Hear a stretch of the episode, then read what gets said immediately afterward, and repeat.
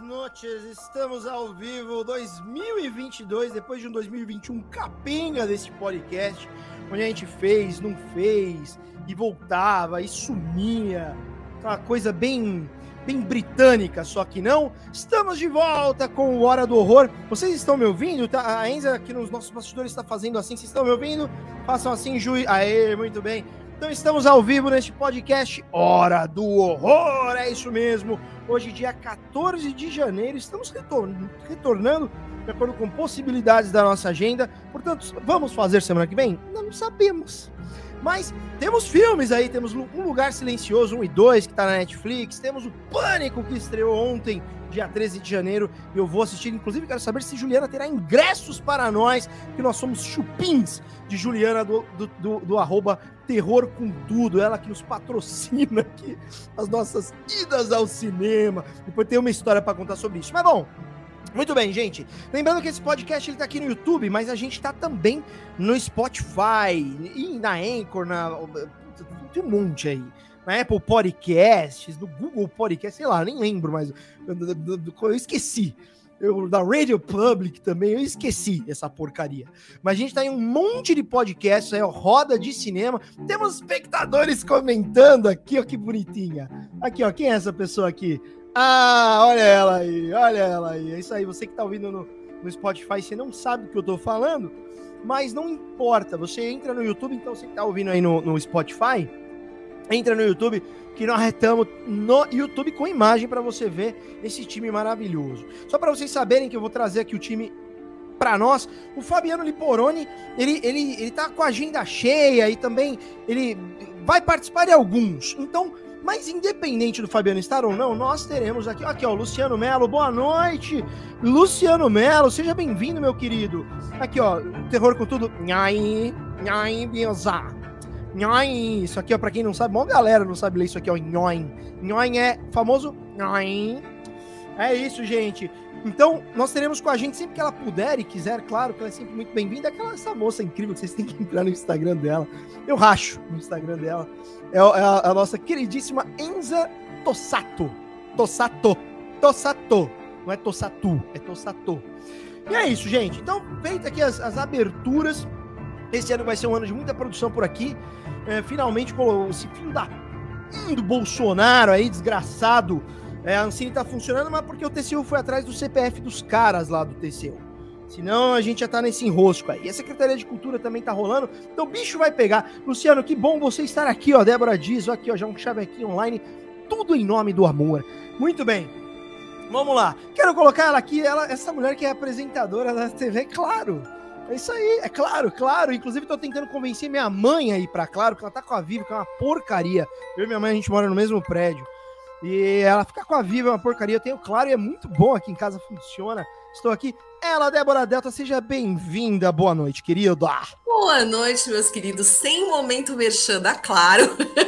Mas sim, eu presente. Tem que pagar, né? Lá. É verdade, é verdade. Fora das lives tem que né, rolar outra, outra negociação. Brincadeira, gente. É muito boa mesmo. É, mas vamos seguir. Tava com muita saudade de vocês. Que coisa boa. boa. Espero que a gente consiga se encontrar mais em 2022 né? Mesmo que seja aqui online mesmo ainda, que é o formato, que é possível, mas estou muito feliz. Muito bem, Deb, muito bem. Eu quero fazer uma enquete com vocês, com você e com as nossas outras membras. Se a gente tivesse um espaço para podcast, tipo esses de YouTube mesmo, sabe? Espaço, uma sala. Porque eu tô, eu tô, eu tô com uma parceria possível da gente fazer isso. Quero saber se rolaria. Só que a Enza seria o. o eu colocaria uma TVzinha, a Enza entrar tipo por TVzinha. Já que estamos falando dela, Enza Tossato, a nossa comediante roteirista incrível que, cara, o rádio é muito boa, né, bicho? É muito boa. Entra, Enza! Buenas noches, querida! Como está? Oi, pessoal, tudo bem com vocês, gente? Tudo bom? É uma honra ser a televisãozinha do seu estúdio. Muito obrigada. Eu sempre sonhei com esse papel. Sempre. sempre. Mas, Enza, você né? só vai poder se você tiver com este efeito sexy no cabelo, senão não. Tá no Spotify, entra agora no YouTube que a Enza está sensualizando online aqui pra você. Até fez um. Deu uma mexida, assim, uma coisa meio uma marola, bateu nela ali. E ela se movimentou. Boa! É isso aí, aí, ó, tá vendo? Muito bem, Enza. Seja muito bem-vinda mais uma vez. Você, gente, eu lembro quando a gente chamou a Enza pro, pro podcast, a gente tava no Instagram, gente, só caía. Lembra? Uma porcaria. Lembra, Débora? Era tudo mato, era tudo mato, era doido. Era tudo mato, gente. Era, era tudo mato. Muito bem. A gente vai falar hoje do Páramo, mas antes, não pode faltar essa mulher. Porque para essa mulher eu faço assim, ó para vocês todas, claro, mas é que ela é a rainha do gênero do terror. Então, quando ela entra, é assim, né? É assim. E ela está aqui. Você pode ter certeza, gente, essa pessoa, a dedicação que ela tem a esse gênero, como poucos. E eu tenho muita alegria de, de falar que sou amigo desta moça. Tudo isso eu tô falando só para ela dar ingresso para nós. Seja bem-vinda, Juliana Valente! yeah! Vai estar tá tendo ingresso. Fala mais, fala mais. Tô brincando, vai estar tá tendo? Tá tendo ingresso também. Vai estar tá tendo? Vai estar tá tendo em Gerondiano, vai estar tá tendo. Muito bem, muito bem. A Juliana sempre muito bem posicionada no seu cenário aí, né, Ju? Cara, eu dei uma arrumada aí, e aí eu vim para um outro, eu fiz um montei escritório, só que tá meio como eu gostaria, meio não muito. Então, bonito, por hora. Tá bonito. É golpe, né? Se eu te mostrar a rebarba, por, por hora tá tudo certo. Muito bem, eu hoje eu não tô no meu estúdio, gente, eu não aguento mais, porque eu, Tô fazendo muita coisa, muita live, a porra toda. Então preferi hoje sair, quebrar o padrão, vir aqui pra sala fazer e vamos que vamos. Bom, primeiro quero saber, é sério, Juliana, que você vai, vai descolar uns ingressos do Pânico pra nós? É sério, vai estar tá chegando. Eu, eu, imagino que chegue essa semana. Ó, oh, eu vou buscar na sua casa, hein? A Enza, ó, Enza, você vai receber, você vai receber para assistir no Cinemark de Juiz de Fora, a Enza que tá longe de nós, não é, Enza? Ela acabou de pôr a mão no rosto, se escondendo. Mas, mas, não, é maravilhoso, gente. Minas Gerais, apesar do caos que vocês estão vivendo aí, infelizmente. É. Aliás, um, um, um, abraço mesmo, um abraço não adianta, mas as minhas, as minhas condolências às pessoas de, de Minas Gerais que estão enfrentando descaso público, né, com, com, relação às contenções das barragens e tudo mais. E, e, não é chuva, gente. O problema não é chuva. Mas enfim, não, não vou falar disso, o problema é outro aí em Minas Gerais. E, né, tem uma cor laranja, mas tudo bem. Vamos lá, eu sei que não é só essa cor laranja que é o problema aí, eu sei que vem de muito tempo, mas esse safardana aí desse Zema tem que ir pro inferno. Vamos lá, gente! Vamos começar a falar do filme Páramo. Eu vou ler aqui. Eu, eu antes de entrar no, no, no, programa, eu falei, pô, eu vou deixar a sinopse no esquema, né? Adivinha se eu deixei? Óbvio que não. Eu não sei por que, que eu esqueci, gente. Não, não, vamos lá, eu achei sim aqui, ó. A gente vai falar desse filme que é o Páramo. Peraí que deixa eu, deixa eu controlar aqui só para Aqui nós temos recursos. Aqui a gente faz assim, ó, quando uma pessoa vai falar, a gente deixa aê, deixa maior aqui. Então que é quando a gente passa a palavra sobre a sinopse do, do, desse filme. Gente, esse é um filme que tá na Netflix, foi anunciado um filme parecido com a Bruxa, tal, enfim. Então me despertou interesse, falei, pô, gente, vamos falar desse filme, né? E aí a sinopse é a seguinte: na Espanha do século XIX, a mãe Lúcia Irma Cuesta, que é o nome da, da atriz, e o garotinho Diego Azier Flores, ou Azier Flores, não sei, vivem no interior isolados do restante da sociedade. A vida de sua família é afetada quando um ser maligno se instala na propriedade. A entidade aterrorizante se alimenta do medo do ser humano. Será que Diego conseguirá ajudar sua mãe a escapar desta ameaça horrível? Lembrando, na Espanha, aí, no século XIX, é um cenário de guerra, por isso que estavam isolados ali para fugir é, é, da guerra, tinha, tinha, salvo engano, também tinha uma, uma, uma, pandemia na época, enfim. Mas muito bem, gente, falado isso, lembrando as pessoas, sim, vai ter spoiler, vai ter spoiler. Então, ó, bom ver vocês de volta. Obrigado, Luciano, muito bem. Lembrando que a gente vai ter spoiler aqui, porque a Juliana não aceita fazer sem spoiler, mentira. Mas a gente vai trazer, não porque aceita. eu tô sato, pessoas. A gente tem uma nerdzinha, viu, mulheres, aqui no nosso time ela faz, ela nota, nerd no bom sentido, viu, Enza? A pessoa anota, faz. Ah, ela, ela é incrível. A gente precisa aprender com essa mulher, viu? Que a gente vai ter podcast cinco minutos antes a gente começa a pegar os bagulho e vai pra frente né? Ô Fá, eu quero só aproveitar rapidinho, mudando de assunto, para agradecer o Lu, o Luciano é um diretor maravilhoso também, diretor roteirista. Já tive o prazer de participar de um dos filmes dele, inclusive. Obrigada por estar aqui, viu, Lu? Fala aí Muito sobre bem. a sua opinião, se você já assistiu o filme, ou enfim, se tem referência dos atores aí, porque ele é foda também de cinema. Muito bom, Deb. Luciano, muito bem, seja bem-vindo. Vou mandar meu currículo para você, porque eu também sou E a gente mendiga trabalho mesmo. A Enza é roteirista, você consegue nas produtoras encaixar a Enza. A Ju também é roteirista. A gente tá aqui fazendo podcast e procurando trabalho, isso sempre. A gente, é, a gente não para de procurar trabalhos. Mas vamos lá, então, ó. Vamos começar pelo começo. Boa, é isso mesmo aí, ó. Vamos, vamos rogar aos céus para que caia muito trabalho e vai cair. Vai cair porque a gente, inclusive, temos projetos, como sempre falando aqui. Vamos lá. Começando por você, Débora Delta. É, eu não vou pedir para dar um, um, uma visão geral sobre o filme, porque quando a gente dá a visão geral, depois a gente vai falar dos detalhes, a gente não fala dos detalhes. A gente coloca tudo na visão geral, a gente não tem essa capacidade de dividir. Então, ó, ele falou, não viu esse filme, não tem problema, você pode continuar aqui, porque você pode ter certeza que você vai economizar uma hora e meia da sua vida. Não, não é bem assim. Mas não, enfim, enfim. Eu, eu, é, sabe é, que eu faço um pano. Eu Viu, Enza? Eu sou passador de panos oficial para filmes ruins nesse podcast. Então, é, hoje eu vou incorporar Fabiano. Ai, obrigada, gente. Fabiano estará representado por Juliana aqui, viu, Fabiano? Se alguma lugar, algum local dessa galáxia você estiver nos assistindo. Bom, vamos começar aqui. Ju, não, Deb, desculpa. É, vamos, fala do, do, dos aspectos. Eu sei que. Não, vamos, vamos começar pelo que é mais fácil. Fala dos aspectos ruins deste filme. O que, que você assistiu e falou, puta que pariu, mas que merda de filme. Débora você? Bom, praticamente tudo, mas vamos lá, né? É, eu acho assim, eu vou, vou tentar defender, mas enfim, não dá mesmo, gente. É porque assim, eu acho que ele tinha boas ideias e intenções, né, para assim, eu acho que a, a ideia assim, a tentativa foi boa mas ele não consegue chegar em lugar nenhum, assim. Não tem clímax, não tem momento de clímax do filme, não tem ponto de virada. É, eu comecei a assistir esse filme, para você ter uma ideia, com a minha mãe, ela não é fã do gênero de terror, porque ela tem medo. E aí eu coloquei o filme, ela falou, mas os filmes de terror é sempre assim, parado, sem graça? Foi o, foi o comentário da minha mãe para um filme de terror, que ela tem medo do gênero de filme de terror.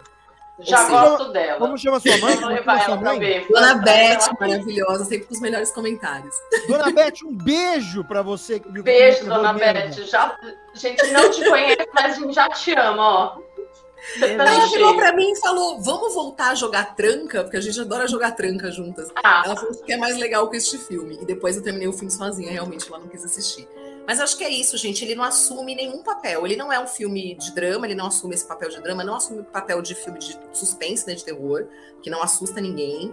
É, e eu acho que, além disso, ele tem um problema de roteiro mesmo, de andamento no filme. É um filme muito arrastado, é um filme que não te prende, e não acho que é só pelo fato de ter dois personagens em um cenário só, porque tem muito não. filme que, né, porque eu vi algumas justificativas, é, inclusive, Enza, falando que, ah, mas é porque são dois personagens no mesmo cenário, isso deixa o filme arrastado. Não é uma justificativa, gente. Tem vários Não filmes é. que a gente assistiu com esse mesmo contexto e que funcionam. Então, eu acho que é um problema de roteiro, sim. É, é um problema de. Eu não sei se é um problema de direção também. Eu gostei muito da fotografia e da trilha. Foram as únicas coisas que, para mim, são ok. Mas de resto, atuação também, assim, tipo, o menino tá ok, mas eu não sei, eu acho muito. Eu sempre tenho um problema com algumas produções espanholas, talvez seja um pouco polêmico isso que eu vou falar. Tem alguns diretores que eu gosto muito, muito.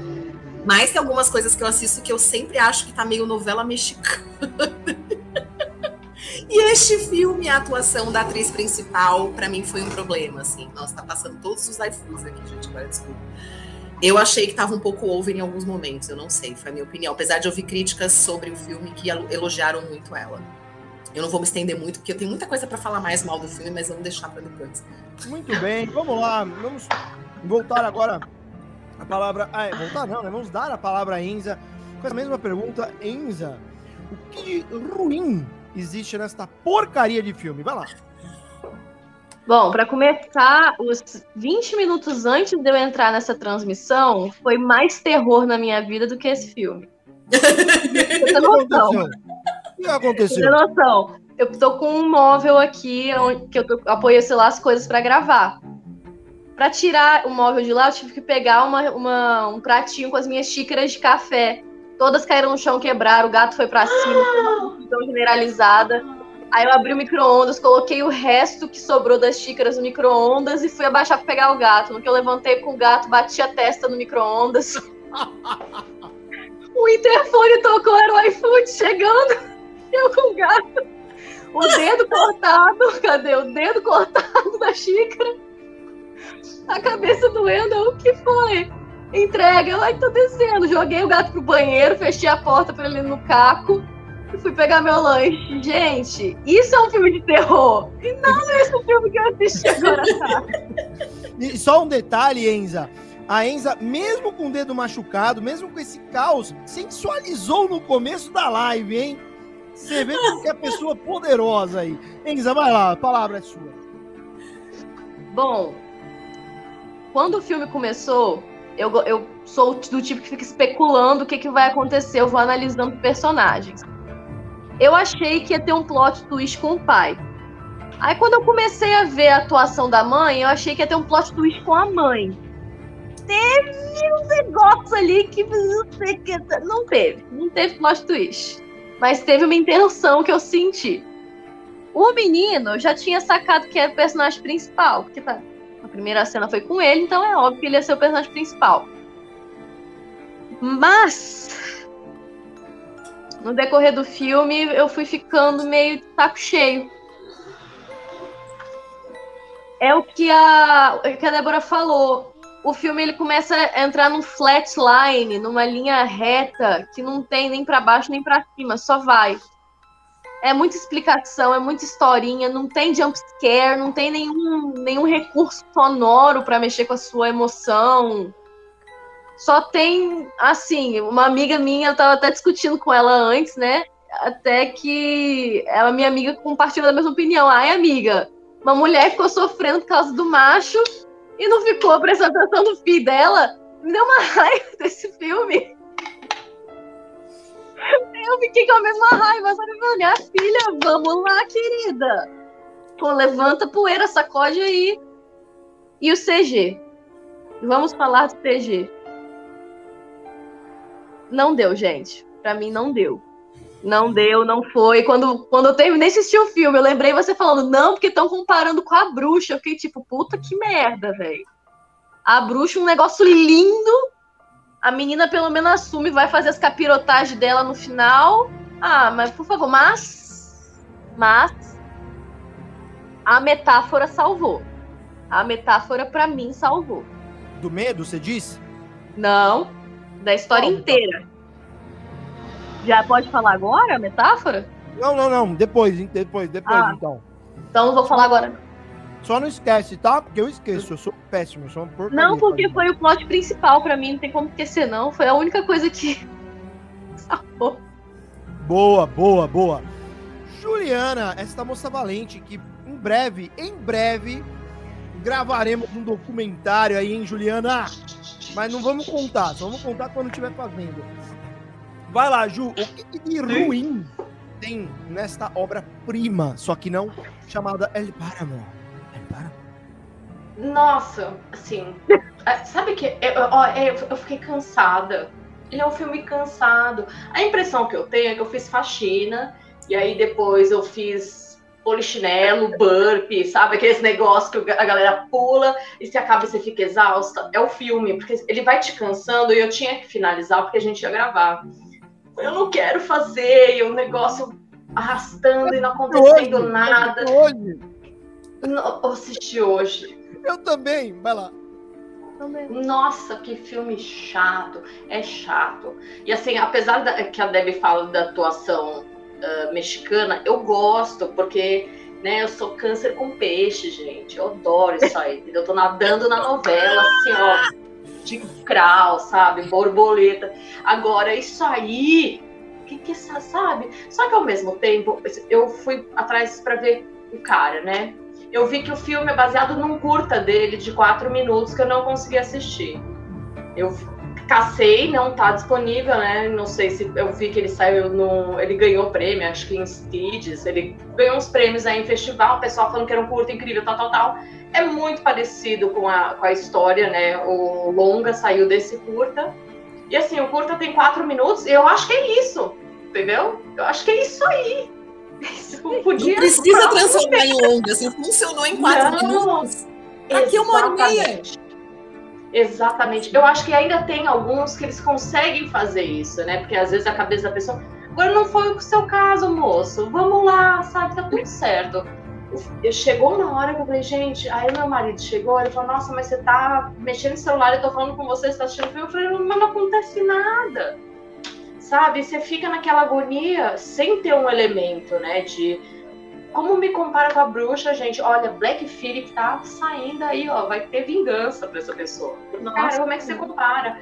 Um filme que tem a crescente do, do, da bruxa, sabe? Que você tem ali a hora que aquelas crianças começam a se debater no chão, que você fica, meu Deus do céu, onde eu tô? Não, não, nem encosta, sabe? Assim, nem encosta. Mas tudo bem, o primeiro, acho que é o primeiro longa do cara, tá, ok, acontece, né? Mas assim, vamos lembrar que a Ari Aster saiu com o primeiro longa como hereditário, né? Quem sou eu? Mas, mas que a Ari Aster tá, no, tá em outro lugar, assim, né? Tem, tem o céu e tá acima não, do céu tá... Não, quem tá acima do céu é Kubrick, ele talvez ele divida. Muito obrigada, Ju, isso aí. muito bem, muito bem. Bom, lá, ó, só o diretor aí que a, que a Ju falou, ele chama David Casademont. Casademont sei lá, não sei como pronuncia. Primeiro, foi o primeiro longa dele, gente. Primeiro, primeiro longa. Acho que ok com relação a isso. Mas é só uma pergunta que não quero calar. Como chama o seu gatinho? Luke. Luke? É. Luke, Luke, o Skywalker? Então, eu adotei ele com esse nome. Eu não sou tão ah. fã de Star Wars pra dar o nome do meu gato de Luke, não. Aí virou Luke Cook Michel. Luke Cook Michel bom. Tipo a minha cachorrinha que faleceu, eu chamava Lili. Só que ela era dois, era Lilica Frida. Porque gosta da Frida. É, Lilica aí morreu, bonitinha demais, linda. Enfim. Bom, vamos então agora a minha opinião. Eu, eu, só o pessoal saber, eu sou mediador, né? Mas eu opino também. Eu gosto, eu tava aqui o pessoal, mas eu, eu, eu opino. Eu quero. Eu, eu, queria fugir um pouco dessa coisa de, de, de, opinar, mas eu não me aguento. Vamos lá, então o que, que tem de ruim nesse filme? Na minha opinião. É um filme arrastado, é um filme cansativo, é um filme que, que, que, que, que, que puta que pariu, sabe? Eu depois vou colocar no motivo bom, porque eu vejo tem, eu vejo tem coisas boas. Eu, eu acho que isso aí foi proposital, essa, essa, essa coisa do, do filme se arrastado. E olha que tem uma hora e meia. Ah, não, não, é possível, não é possível, não é possível. Pois é, eu, eu, tenho, eu tenho teorias, mas eu sou o passador de pano oficial deste podcast. Então é preciso que as pessoas que estão, ouvindo aqui entendam. Então, mas vamos falar o que tem de ruim. Então é muito, muito, muito. É, saca? Tipo, puta que pariu, não tem um plot twist, não tem uma virada, não tem. Não tem, não tem nada. O, o, os bichinhos de madeira não foram explorados. Decisões completamente absurdas e, e bizarras dos personagens, né? É, é, discordo da Deb com relação à interpretação, gostei bastante da interpretação, mas vou colocar isso na parte da coisa boa. É, um monte de janela aberta que não. De janela no roteiro que, que não, não foi explorada, decisões bizarras, é, é um final X. Ai, assim. desculpa, Faia, só pra comentar, eu achei que você tava falando das janelas, que o menino toda hora vai na é, janela. Então, por isso que eu um falei de janela de roteiro. Porque tem isso. Pra quem não viu o filme, que a gente tá dando spoiler mesmo e foda-se, tem um monte de janela na casa e eles deixam aberta com um monstro fora, bicho. É tudo no cu, tá ligado? Tipo, as decisões, por exemplo, mano, tem um monstro. Você tá à noite, você descobriu que rolou um monstro num puta lugar deserto que você, mano, você não tem nem o que comer. Na, é, na manhã seguinte, fala, filho, bora nessa porra vai tomar no cu. No máximo na segunda. Não, foi ontem que eu acho que eu vi coisas. Aí você vive a segunda noite, você vai se cagar. Aí você fala: ó, agora acabou essa porra. Eu vou embora, mas nem que eu tenha que andar de, de, de cabeça para baixo, com, de bananeira. Mas você não fica. Então, isso me irrita, essas decisões inconsistentes de personagens que são bizarras. Isso, isso para mim é bizarro. Isso não há, não há, não tem, né? Ok, é, que mais que eu achei ruim nesse filme? É, é uma hora e meia que, que não é que eu considerei perdida, porque eu fiquei assistindo e malhando, porque eu estou, estou, estou ficando gostoso. A, a minha picanha aqui, se colocar ali, vai assar. Vai, vai, vai ficar gostosa. Não, por enquanto é isso que tem. Não assisti o filme malhando, não. Não. Não, malhando em casa. Eu peguei o, o, o negócio fiquei, sabe? Tipo, enfim. Mas, Mas, é pra pessoa entender que dá pra fazer isso, dá pra você malhar vendo esse filme. Mexer no celular, fazer reunião online, dá pra fazer tudo, dá, gente. Tudo. Compra de mercado. Mas enfim. Então, assim, é um, é um filme que, que, que. Puta, bicho, é cansativo, não fica sempre na mesma linha, assim. E para mim, sinceramente, não, não, é um filme que vai passar dois dias, eu vou esquecer que existe. E olha que eu, que eu sou cagão.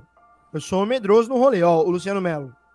O Ari Aster tem um curta perturbador, tem no YouTube, a gente assistiu, lembra, Sim. Ju? Ai, é, É. maravilhoso. Stranger Things About the Depois, Johnsons. The Strange Things About the Johnsons, eu assisti também. É, que coisa bom. fantástica. Ele se formou com esse curto, o cara, entendeu? Ele chegou no TCC dele, todo mundo fazendo os curtinhos, o cara pegou e pôs esse filme na mesa, falou, olha aqui, me formando, toma esse filme, pá. Gente, juro, eu, eu falo isso com propriedade. Se eu fosse rica, ganhasse essa mega cena, eu financiava o filme desse cara. Eu ia olhar e falar, mano, olha esse cara, ele tá pronto. Ari Aster, pra mim, cara, sinceramente, assim, a gente gosta muito do Jordan Peele, a Ju e eu. Acho que a Deb também, não sei a Enza. Mas os filmes de terror do Jordan Peele, você não, você não curte, Enza? Não, a, é- a gente gosta aqui normalmente, mas tudo bem não gostar. A gente, a gente tá- tá- não tem problemas com opiniões diferentes. Mas o Ari Aster é um, é um, é um lugar, mano, que não, não, não há, não há, não há, não há, não há. O- um dos filmes, uma- o filme mais cagônico da minha vida. E olha que eu vi Hellraiser, essa parada, eu vi Hellraiser. Ó, Cara, Mas Ari Aster, sinceramente, é, é outro nível, o hereditário, bicho. Enfim. Mas voltando. O hereditário. Então, então, Ari Aster é o diretor do hereditário, do Midsommar, do The Strange Things About the Johnsons. Então, mas tudo bem, a gente tá falando desse, desse, desse páramo aí, né? Então, é um filme que não vale, assim, puta, talvez valha a pena assistir. No momento que eu falar das coisas boas, falar, ah, ok, quero ver, por curiosidade. Mas é um filme que vai passar dois dias e falar, ah, que bosta, sabe? É, mas assim, é um filme de baixíssimo orçamento, é, é- é o primeiro, eu passando pano, é o primeiro filme do diretor, é um filme que, por ser uma ambientação só, é um desafio. Dá pra fazer filmes bons de uma ambientação só, claro, tem muitos filmes bons. Mas é um desafio. Você, você realmente tem que ter um roteiro muito, muito sólido pra fazer em uma locação. Então é, um, é, é sempre um sinal de alerta, né? E, e o, cara, o diretor em si, na, na minha opinião, entregou coisas boas. Mas vamos lá, tô falando de coisas ruins nesse momento. É isso. Terminei as coisas ruins que eu achei sobre o filme. Então, a minha recomendação é que você só assiste. É, acabou a live, gente. Olha quem tá aí. Olha aí. O, o, o, o Luke. Cookie. Luke, meu Cook, Deus, Michel. Olha a carinha, olha a carinha, parece um. Oh, Peraí, peraí, Enza. Fica aqui. Isso fica aí, Que trava. bonitinho. Peraí, peraí. Fica travada aí. aí. Aí. Ah, você que é gateiro que tá ouvindo a gente, nós temos gatos Que na live. bonitinho. Olha que coisa mais linda. bonitinho. gente. Ah, eu sou apaixonado por gato, mano. Eu sou apaixonado por gato, eu sou, eu sou uma loucura. Muito bem. Vamos agora então ao desafio desta live, porque é muito fácil falar mal de um filme ruim. E agora a gente vai buscar a- aquele aquele é tipo você achar no Bolsonaro alguma coisa boa. Assim, ó, você tem o Bolsonaro. O que, que ele tem de bom? Já me fizeram essa pergunta uma vez, bolsonarista. Que comparação. você só fala mal do Bolsonaro? Que é? Só tem coisa ruim? Fala aí coisa boa. Aí eu tinha, tipo, três coisas, não dele. Falei assim, ó, ah, isso, isso ele fez bem com relação às polícias, blá, blá, blá, blá, blá, blá. Os caras ficaram assim. Falei, agora fala bem do Ah, eu Lula. gostaria de ter olho verde. Eu não gosto de olho verde, eu gosto de olhos escuros. Eu adoro olhos escuros. Tipo, entendeu? Eu não sei o que falar agora. Eu Pois olho é. verde. Nós temos aí o nosso queridíssimo Luke na live. Você que tá ouvindo a gente pelo Spotify, você tá perdendo um gato na live. Tá aqui, ó. Luke, Cook, Michel. Muito bem. Vamos então agora ao que é difícil, gente, porque é aqui que a gente explora o nosso lado crítico do rolê. Seria como falar mal de Ari Aster, coisa que eu realmente teria muita dificuldade na minha vida. Não, acho que eu não conseguiria. É, mas o, o que, que o filme tem de bom? O que, que você fala assim, ó, ô filho da putz, assiste o filme, porque o filme é uma bosta, mas você vai ver isso aqui, ó. Isso aqui é legal. Você vai poder ter um ponto de vista acerca disso. Essas, essas situações no filme podem te ajudar quando você for dirigir alguma coisa, podem te ajudar nisso. Porra, enfim. O que que vocês gostaram do filme? O que que o filme tem de bom? Gostaram ou não? Ou sim, enfim. Mas o que que o filme tem de bom? Começando por a nossa jornalista da Claro, que a gente não vai fazer propaganda, queridíssima. Já fazendo, já fazendo, inclusive. É, bom, vamos lá. É, de bom, eu gostei da atuação do menino, do, da criança. Gostei, apesar que, apesar de eu ter falado da mãe, da coisa meio mexicana, que eu achei, né, meio dramalhona, assim, eu acho que ela fez muita escada pro menino, por isso que eu gostei da atuação dele também. Então, assim, não vou tirar verdade, o mérito verdade, dela, sabe? É, gostei da fotografia e eu, assim, gostei da intenção da mensagem. Eu entendi que eles tentaram passar uma mensagem sobre a maturidade precoce naquele final do menino, é, sobre a questão do medo, de como se lida com seus fantasmas, com seus medos, mas assim, bem no fundo, né? Tipo, poderia ter sido melhor. Mas eu entendi a intenção, sabe? Então acho que tá, sei lá, eu dou uma estrelinha por isso, assim. Mas no máximo uma estrela. Que mais, Gabi? Que mais? Que mais? Que mais? Vai lá, vai lá, explora aí. Acabou! Não tem mais. Já tirei aqui, ó. Porra, já espremi pra caceta. Já falei três coisas. Tá bom já, né? Mas isso não significa que é, puta, um filme meu. Se você para tudo que você tá fazendo e vai assistir. Não, não é. Verdade, concordo. Enza Tossato, vai lá, minha querida. Bom, pra mim, se você quer ver um filme com a mesma pegada, aí sim a gente pode falar de comparação, é o Babadook. Babadook, esse filme é a mesma coisa pra mim. É a metáfora em cima de uma depressão, porque pra mim o ser sobrenatural ali é a depressão da mãe, aquilo ali que é a depressão e o medo do menino de perder a mãe pra depressão. Então, pra mim não tem diferença nenhuma, só que pra mim Babadook foi melhor executado do que esse, porque Babadook te dá medo, velho. Babadook eu tinha medo de chegar no espelho e ouvir aquele bicho falando no meu ouvido. Esse eu fiquei tipo, ah tá, beleza, é, é uma, sei lá, que, que, que- não sei o que, que é aquilo, gente. É um corpo seco, é um catupiry, sei lá, seco, não sei o que é aquilo. Não me deu medo, nenhum momento, nenhum jump scare que ele tentou. Uma cena que eu. Misericórdia, sai. Uma cena, o meu, meu gato toca mais terror que o filme. Fica aqui, filho. Eu entendo disso. Uma cena que eu tiro o chapéu, que eu achei que fosse começar a dar alguma coisa, foi a cena que a irmã do pai volta no sonho do menino. Acho que o menino foi impressionado com a história do pai, sonhou com a tia que estava falecida na mesma idade.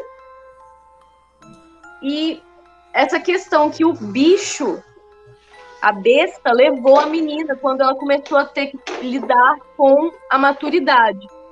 Ela não aguentou a maturidade, ela se suicidou. O suicídio, a depressão é o tema recorrente desse filme pra mim. Então, eu achei interessante a maneira como eles abordaram. Interessante, porém não boa.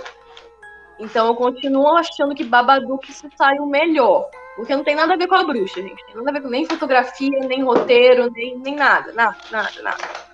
Pra mim, tem a ver com o Babadook. Ah, achei que deviam ter explorado os bonequinhos do início.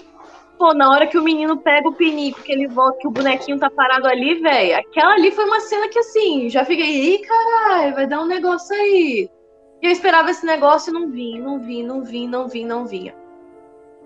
A atuação do menino, eu achei incrível. Ele saiu de um palermão pra um menino, tipo, na crescidão, assim, na boa, seguindo os passos do pai. A atuação do cara, eu não sabia. Eu não sabia, não, te- não teve emoção. Não sei se era essa a intenção, não sei, não sei. Eu não sei o que, que ele tava sentindo na hora que ele foi embora, eu não sei o que, que ele tava sentindo quando ele tava feliz. É tipo aquele meme do cara, tá feliz? Tá triste? Tá com raiva? Não sei se era essa a Cara, né? intenção. E se foi a intenção, o que que quis passar com isso? Essa essa crisálida masculina sem emoção, não sei, não foi bem passado.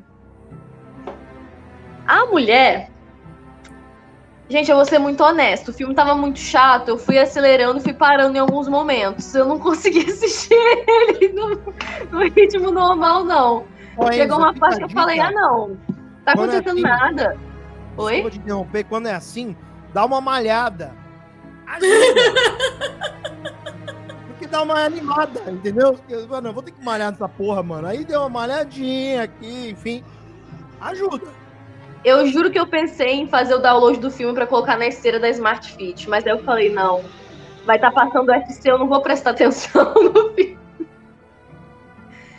Só que é isso, foi uma estreia, o que a Débora falou. Ah, são os dois personagens interagindo dentro de uma cabana. Pô, velho. Os sete odiados eram sete personagens que não saíram de dentro de uma cabana. E ainda assim, todos tiveram um desenvolvimento excepcional. Muito bom. Esses é, eram dois só. Era pra, era pra ter um desenvolvimento excepcional. Para mim, o menino entregou. O menino entregou, o menino foi lá, lançou tudo que ele podia. Na hora que ele mata o coelhinho dele, o leão, para mim aquilo ali foi a prova que ele tava. Que ele tinha amadurecido, que ele já sabia o que ele tinha que fazer. Aquilo ali foi ele matando a própria infância, eu acho. Então, que coelho é símbolo de inocência, né? Símbolo de juventude e tal. Ele foi lá pá, macetou o coelhinho. Então eu acho que foi um desenvolvimento muito interessante que o menino fez a atriz deu escada e tal. Ah, mas os dois, o casal me irritou. Me irritou. O CG do, do bicho me irritou também. Meu gato achou o caco de vidro.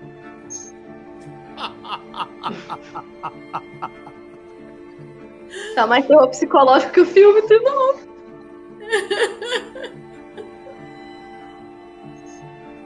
E é isso, essa é, minha, essa é minha humilde opinião.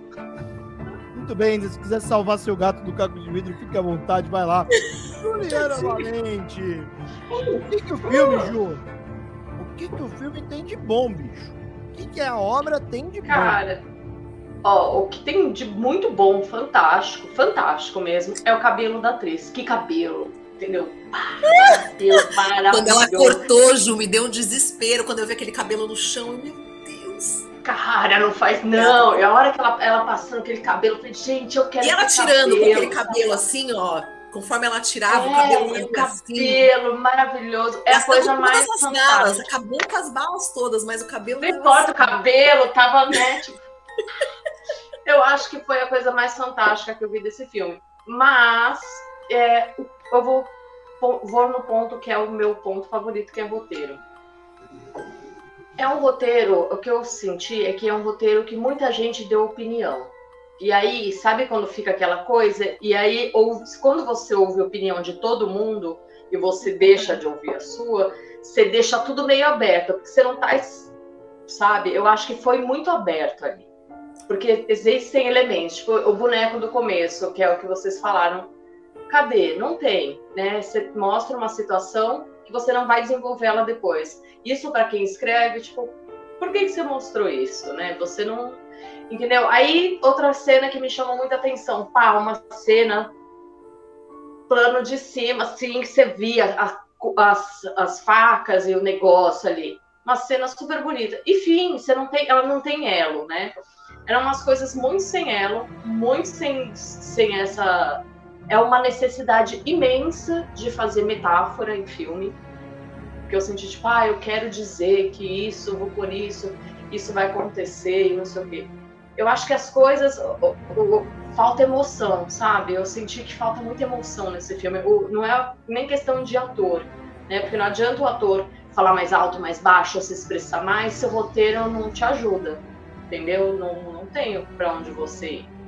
Eu fico pensando, não sei se foi a edição que dava para ter picotado, que dava para fazer eu não sei. Eu acho que é muita gente opinando num filme. A impressão que eu fico foi essa. E eu acho que ele deve ter se sentido inseguro. Porque é muito. Cara, assim, tipo, parece que você tentou agradar todo mundo, sabe? Por isso que talvez fique tão cansativo. Porque não. Não dá.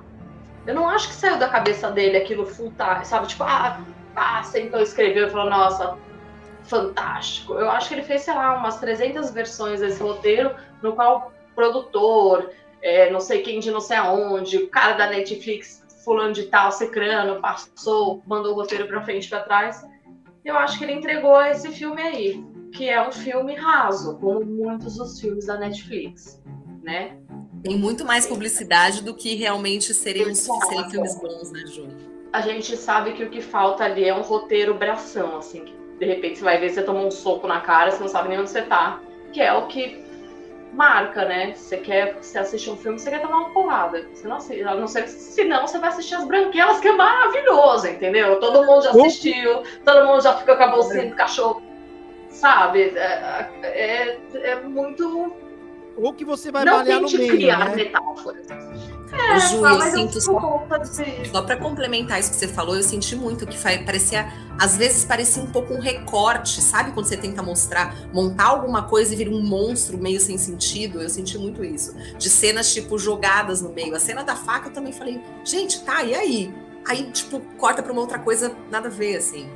Eu você quer me criar isso. uma tensão, a impressão que eu tenho é assim, põe isso, entendeu? Põe essa cena da faca, põe isso aqui também, vamos pôr isso. Impactar, e aí assim, eu é, parece que foi um filme com muita gente opinando e pouca, e, e, pouca cabeça do roteirista mergulhada, assim, sabe? E muita gente opinando o que, que ficaria muito bom, o que, que poderia funcionar, por que, que o filme ia acontecer.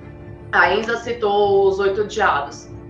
Tarantino é um dos melhores roteiristas que tem de diálogo. Cara, ele, ele escreve diálogo como ninguém. A gente tá falando, tipo, do Nelson Rodrigues, assim, é uma pessoa que sabe escrever diálogo, tipo, tá, e de repente você vira, pá, e é um pontinho de duas páginas.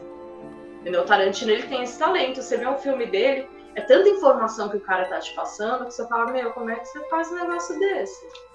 Agora, tipo, o que falta, eu não sei, eu acho que, assim a gente foi falar bem, né? Vamos voltar? Aí eu acho que o cabelo da moça é lindo.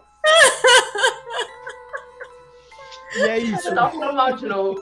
É isso. Ó, a Anne Gabriela diz o seguinte: além da fala de explicações sobre as cenas ali jogadas, as cenas ainda recorreram à genérica jornada do herói para o menino sobre o roteiro. E ela coloca um, uma carinha, um menininho. Eu detesto jornada do herói, detesto.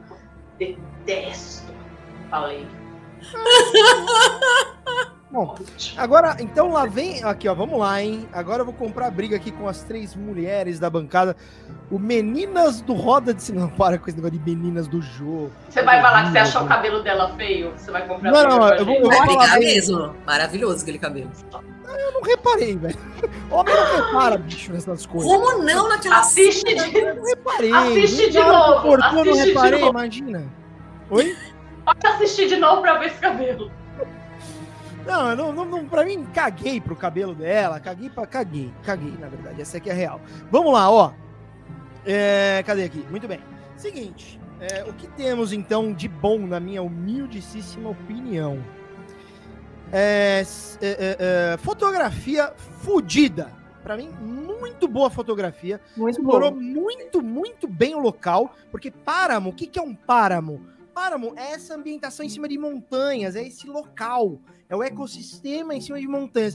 Então o filme, El Páramo, ele, ele, ele, ele, ele, dá muito isso pro, pro espectador, pro telespectador, pro, pro Netflix espectador, sei lá o nome dessa porra. Então eu gostei muito da fotografia, eu gostei muito da iluminação. E aí, vamos lá, ó, falei que você seria o passador de pano, então vocês anotem aí para me esculacharem depois. Mas anotem, vamos lá, ó. Então, primeiro, a fotografia eu gostei para um cacete. Gostei da iluminação, porque é na iluminação que esse cara traz atenção. Muitas cenas você não consegue nem ver o que tem ali. Você não consegue ver o que tem. E, e para mim, tá? O meu entendimento foi proposital. Eu posso estar errado. Pode ser uma falha do, do, do iluminador.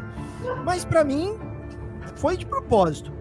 O filme, e aqui entra o, o, o aspecto que eu, que eu quero destacar, não é um filme de jumpscare, não é um filme de terror convencional, não é um filme para você se assustar. É um filme que ele cria uma atmosfera tensa, é um, é um terror psicológico, é um terror de, de, de ambientação. Porque você vê aquela casa, aquela casa toda bizarra, aquela casa que, mano, não, não se dá só para aquela casa ela cai. As pessoas, né, a família morando ali no meio não tem ninguém. Então mantém aquela coisa sempre, né? É, ele tenta manter é, é aquela coisa Aquele, aquele, aquela, aquela questão psicológica de sempre, puta, o que, que, vai acontecer? O plot twist depois é uma merda, que não tem plot twist. Ele, ele alimenta, alimenta, alimenta e não, não vem nada. E aí que é a bosta do filme. A gente fala, mano, vai tomar no cu, sério. Mas o que me parece é que o cara tentou fazer ali um terror psicológico, que não é o terror convencional, não, não é o terror que você vai no cinema tomar susto, não é isso. Não é disso o filme. Mas isso não faz filme bom, tá? Tô deixando claro aqui. É... Pra mim o filme é uma porcaria, de fato. Mais uma vez, aqui dois dias eu vou esquecer até que eu assisti. Mas é, é, eu entendi isso do cara, entendeu? Um tipo, não é um, um, tipo de terror tradicional, não é, não é, não é isso, não é isso. E ele constrói essa, esse aspecto, né? Você tem uma mãe que, que, que puta, tem que estar com uma arma lá salvar o filho, se salvar, tem uma criança que era um Palermo, e, e aí de repente, realmente, tem a jornadinha do herói para criança, como disse a Ana e Gabriela, e, e eu gostei daquele final do, do, da, da criança enfrentando o monstro. Tem a simbologia, uma simbologia infantiloide, de certa forma, de você vencer os seus medos. Como você vence os seus medos, os medos que a gente tem enfrentando? Não é com medo, não, você vai enfrentar aquela porra, você não vai ter medo do medo. Quanto mais você tem medo, mais você vai alimentar o monstro dentro de você. Então tem uma simbologia dentro dessa porra. Que é um pouco infantilóide, mas tem. É o que eu entendi do filme. É, gostei das atuações, sim, da mulher, do menino. O pai, aí eu, aí eu fico em dúvida se a atuação dele foi ruim ou se o roteiro, o personagem é uma bosta eu fico em dúvida, porque realmente, ele é, ele é, ele é, ele é mono, assim. Ele é flat, tipo, não sai daquilo. Foi o que a Enza fez, é, tipo aquele meme. É, eu acho que não sei que foi a Enza que falou, não dá pra saber se o cara tá triste, qual, qual é a sensação. Teve um momento, que é o momento da conversa dele com o filho, que ele tá só com o filho ali, que ali eu senti ele se abrindo um pouco mais, que, tentando quebrar um pouco da casca tal. Aquilo eu gostei, achei interessante, mas não, mais uma vez, não torna o filme bom. É, outra coisa que eu gostei, direção de arte do, da porra do filme, mano. Ó, tô, aquela casa velha, com coisas velhas assim. É, você vê os móveis batidos, é, detonadinhos assim. Não sei se produziram os móveis daquela forma, se conseguiram comprar móveis com aquela característica, mas não é fácil produzir uma arte, um bagulho do, da, do século XIX e que tem muitas peculiaridades. Tem muitas peculiaridades ali. É, é, então gostei muito da direção de arte. Os figurinos também foram bem, mas não é nada ó, porque também não tem grande coisa que fazer. É, enfim, então esteticamente eu gostei do filme. Achei que tem ali é, é, momentos interessantes nesse, nesse, nesse aspecto. Mas para você ver como um roteiro ruim fode de fato a porra do filme. Não adianta você estar tá com a arte fodida, não adianta você ter um roteiro bom, não adianta você ter atores bons, não adianta você ter, que para mim são bons, inclusive a mulher eu gostei também. É, não, não, adianta você ter um cabelo lindo, como vocês falaram aí da mulher, que eu não reparei se era bonito ou feio o cabelo dela. Assiste de novo. Ah, é que, sei lá, bicho, não, assistir de novo eu não vou, nem fudendo. Ó, tem um rabo aqui entrando na tela, a gente vai ter que prensa, põe o rabo. Calma. Põe o rabo do gato na tela. Aí ela vira, né? Imagina. É, põe, põe o rabo na tela. Não, pelo amor de Deus, não sou eu sou esse tipo de ser humano caótico. Não ao vivo. Ah, chega. Vamos lá, pronto. Então, pra mim é o seguinte. É meia-noite! É. Partiu terror, enfim. Então, é, é... Então, assim, acho que tem sim, cara, pontos legais pra assistir. Eu assistiria, eu, eu assistiria. Eu não assistiria de novo o filme. Mas eu não senti que eu perdi uma hora e meia. Eu falei, ok, até porque eu tava malhando. Mas eu não senti que eu perdi uma hora e meia. Eu falei, ok, cara, gostei de ver a arte do filme, gostei, de ver aquela, aquele primeiro cara que se mata, que tem, que mostra a cabeça dele com aquele furo, assim. Aquilo é bom. Isso é bom. Então, é, é eu, isso é arte, isso é direção de arte total. Está. É, então, mas é que tá, tipo, tem, tem, tem, né? Isso é, isso é bom, entendeu? Tipo, tem essas coisas, sabe? Isso que eu fico meio puta, mas é uma coisa que você acabou de falar. A Netflix, quando ela entrega um negócio, a fotografia é fantástica e a arte é fantástica. E assim, a gente sabe, não tem? Agora, o resto, roteiro, não é o resto, é o roteiro. O roteiro normalmente é raso, entendeu? É piscina de 0 a 3 anos, é água na canela você chuta e acabou. Entendeu? Se quer mergulhar fundo, muda de streaming. Não dá, o problema bicho. desse filme é que ele começou entregando coisas muito boas. Só que ele não soube usar as coisas boas que ele entregou. Ele começou a jogar outras coisas e não, nada teve fim. Nada teve um encerramento. Só o menino. Só o menino teve um encerramento. Ó, o Luciano falou o seguinte. Fala, assiste em câmera lenta tira o som e coloca uma música do Bon Jovi. Eu adoro, Bon Jovi. El Páramo vira comercial de shampoo. Vira o cabelo da gata. Ah, Vira, vira. eu não reparei nesse cabelo aí, bicho. Puta que pariu. Uma Gente, bosta. eu- né? É A merda, hora né? que eu olhei aquele negócio balançando, eu falei, meu Deus do céu, assim. Eu tinha o cabelo na cintura, ele tá crescendo agora de novo, graças a Deus. Ah, eu gosto Isso de cabelo pra mim, assim, meu, é, é fantástico, sabe? É- Nossa, e o cabelo dela voando, eu falei, ai, olha essa peruca maravilhosa. O terror pra ela foi nela cortando o cabelo, viu? Foi, foi a, a Foi. cena mais, foi a cena mais aterrorizante do filme inteiro, e essa cena, Isa. E deixa eu falar Foi. uma coisa sobre o cabelo, Ju. Eu fiquei com Hum. muita raiva em vários momentos do filme em relação ao personagem. Quando ela enfia o filho lá no sótão pra ver o bicho Puta! dela. Fala, cara, que filha Eu da queria puta. chamar Super Nani. Não, eu fiquei com muita. Eu quase chamei a Super Nani também. Falei, porra, Falei, caraca, cadê a Super Nani criança, porra? cara? E quando Não, ela gasta- começou a gastar todas Não, as não balas, eu falei, mano, que burra do caralho. Ela não tava tão louca ainda, gente. Ela já tava gastando todas as balas. Eu só não fiquei com tanta raiva por causa da cena do cabelo. A cena do cabelo salvou. Ela tava usando ali as 20 balas de uma vez, mas aquele cabelo. Cabelo, já, já, já, é. Valeu. É, enfim. Mas ó, então, é, é, é, eu, na minha humilde opinião, assim, eu realmente achei que esteticamente o filme entrega, os atores ali. Que, cara, eu sou ator, eu sei que você recebe um roteiro de merda. É, uma- é uma bosta. Você fala, o que eu vou fazer aqui? Eu vou fazer, mano. Você vai fazer o bagulho, você vai fazer. É, eu vou contar rapidamente uma experiência que eu tive num set, que não foi nem comigo. Mas, mano, a, a Deb deve saber como às vezes a gente fica com dó de colegas nossos quando tá com uma direção de merda. Você fala, mano, não é possível, cara. O que quando tá fazendo novela na Record bíblica, desculpa, falei. Não, uma novela, não, não, eu já fiz novela na Record. Não, é rápido, a gravação você nem sente. Aí depois sai lá e usa droga, a gente adora. Aí sai nas Não, colunas na- na social, tudo usando droga e Não, tal. é uma galera boa, e você fala, cara, tá fazendo umas cenas ruins, tipo, é muito, é muito foda. Mas você nem sente a porra da dor. Você fala, não, beleza, porque, porque é rápido. É novela, novela, novela. Mas vamos lá. Teve, teve uma situação uma, uma vez na. Eu vou, vou me deixar grandinho aqui, peraí. Que eu tava gravando um curta-metragem sobre a ditadura militar, esses filhos da puta, né? No Brasil. E aí, tipo, tinha um menino, mano, o cara bom, menino, moleque bom, moleque bom. Mas sabe aquele cara que você percebe, você fala, mano, é- esse moleque é bom. Puta ator bom. Moleque, assim, tinha 19, 20 anos. Bom, bom. Mas, mas- eu repetiria isso milhões de vezes. Bom, bom, bom, bom. Bom, bom. Sabe? Sabe? Entrega a verdade rápido, ágil, assim. Puta. E era uma cena que ele apanhava do, do filho da puta do militar. Então ele tava numa cadeia, o militar pegava ele na cadeia e batia, ele tinha que gritar muito, porque era dor, dor, dor, dor, dor, dor, dor. Eu tenho até uma cena minha com ele, que eu era um dos ditadores lá e tudo mais. É... O diretor, olha, olha a merda. O diretor ele não passou a cena tecnicamente antes. Falou assim: ó, a gente vai, vai começar aqui, vai vir pra cá, termina aqui. Faz o movimento da câmera, coloca dois standinhos ali pra, pra dar uma, uma, uma movimentação fake pra, pra entender o movimento da câmera, os limites e a porra toda. Beleza.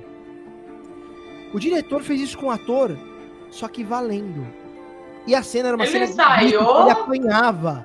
Oi? Ele não ensaiou nada, ele não fez nenhum ensaio, nada. Não. Ou pelo não. menos uma marcação de cena, porque tem diretor Não, que não quer ensaiar pra ficar fez. fresco a coisa. Eu não entendo muito isso, mas. Eu não entendo, que é não, gente. Você Eu não, eu acho péssimo. limite. Mas Como é que você assim, vai dar limite que- pessoa se O ela cara não fez a marcação, Ju. Ele fez a marcação, mas uma coisa é você fazer a marcação, outra coisa é você passar a cena, como ela vai Sim. E eu não sei que porra, que, porque assim, o cara fez a marcação com quem estava na cena. E com quem tava fora com o cinegrafista, eu não sei se ele falou assim, ó, você começa aqui, e o cinegrafista não testou, não rolou, um standinho não rolou, não rolou. E começou a gravar, e falou, não, vamos gravar. Cara, era uma cena de porradaria, era uma cena de grito, de grito, o moleque se esguelava, era dor, o moleque. Eu juro, o cara fez a cena mais de 20 vezes. Chegou no momento, o moleque, não- ele já não tinha, ele não conseguia. Aí o falou, "Cara, não tá entregando, né? Não tá entregando. E eu de fora assistindo, falei, mano, que filho da puta. Não tá entregando por culpa sua, porque você é um filho da puta. Desculpa falar quem tá ouvindo é palavrão, enfim. Mas porque você, puta que pariu, cara. Você não pode fazer isso com, com um ator, o cara é profissional. Você passa com alguém a merda, porque toda hora dava erro na câmera. Não, agora a câmera, tenta mais pra cá, tenta mais pra lá. Ah, agora não tá entregando mais, né? Porra. Assim, então é uma coisa que você fala, brother, é muito foda. Eu esqueci por que, que eu comecei a falar isso. Alguém sabe? É diretor, ó, só um, um detalhe, é diretor que não se coloca no lugar, tá? É diretor que não se coloca no lugar, diretor É diretor que não, que, não, que não põe no lugar do personagem e não pensa como é que vai ser. Porque como é que você vai pôr uma pessoa pra ficar gritando sem Mas então, parar? tem muito. Mais de 20 cenas. Você- desculpa, você. Tem muito diretor que quer ser aqueles diretores de Hollywood wannabe, sabe? Igual no Iluminado que fizeram aquela atriz repetir a cena que o cara. que o. 120 Ai, vezes.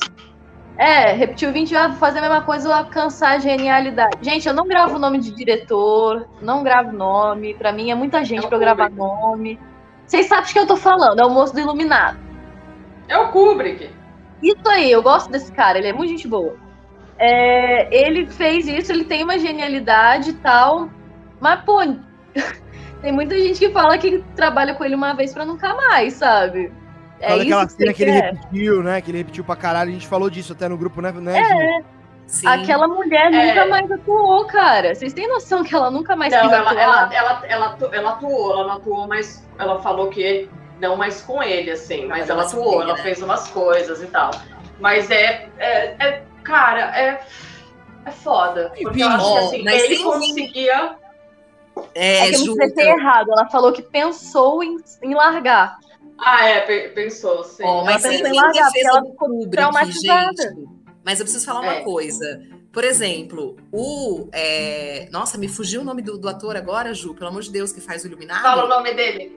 Jack Nicholson. Isso, obrigada, Isso. Jack Nixon. Cara, ele não passou por isso, porque ele era um ator pronto.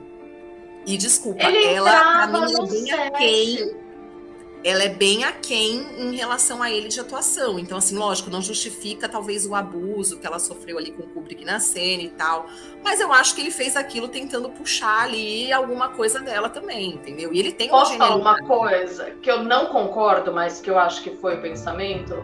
Ele quis é, esmagar ela, né? Pra hora que ela entrar, ela tá completamente frágil. Ela tremia na hora que ele tá subindo a escada.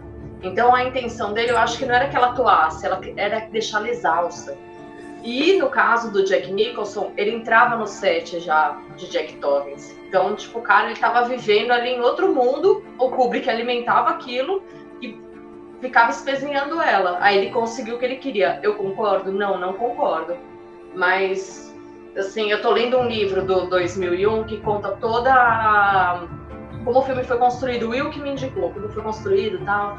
Porque, cara, eu descobri que ele é um grande de um fusão e um monte de coisa. Eu tive que parar de ler o livro porque eu fiquei chateada. Hum, É, eu não Cara, se- ó, Eu vou ficando uma decepcionada com as pessoas, então tem que parar de ver um pouco da biografia deles. Comigo foi Não, assim. Deve?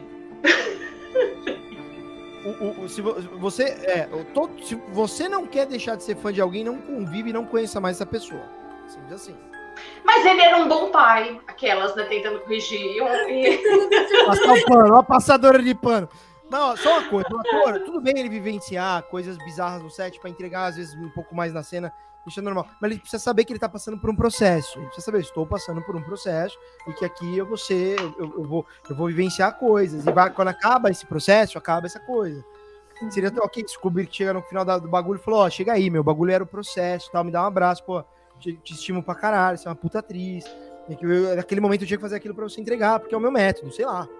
Saca? Ainda assim, acho que deveria saber durante, porque pra, pra pessoa poder ter o direito de escolha. Não, não acho que tenha sido o caso, e, mas enfim. Bom, vamos dar seguimento aqui no nosso podcast.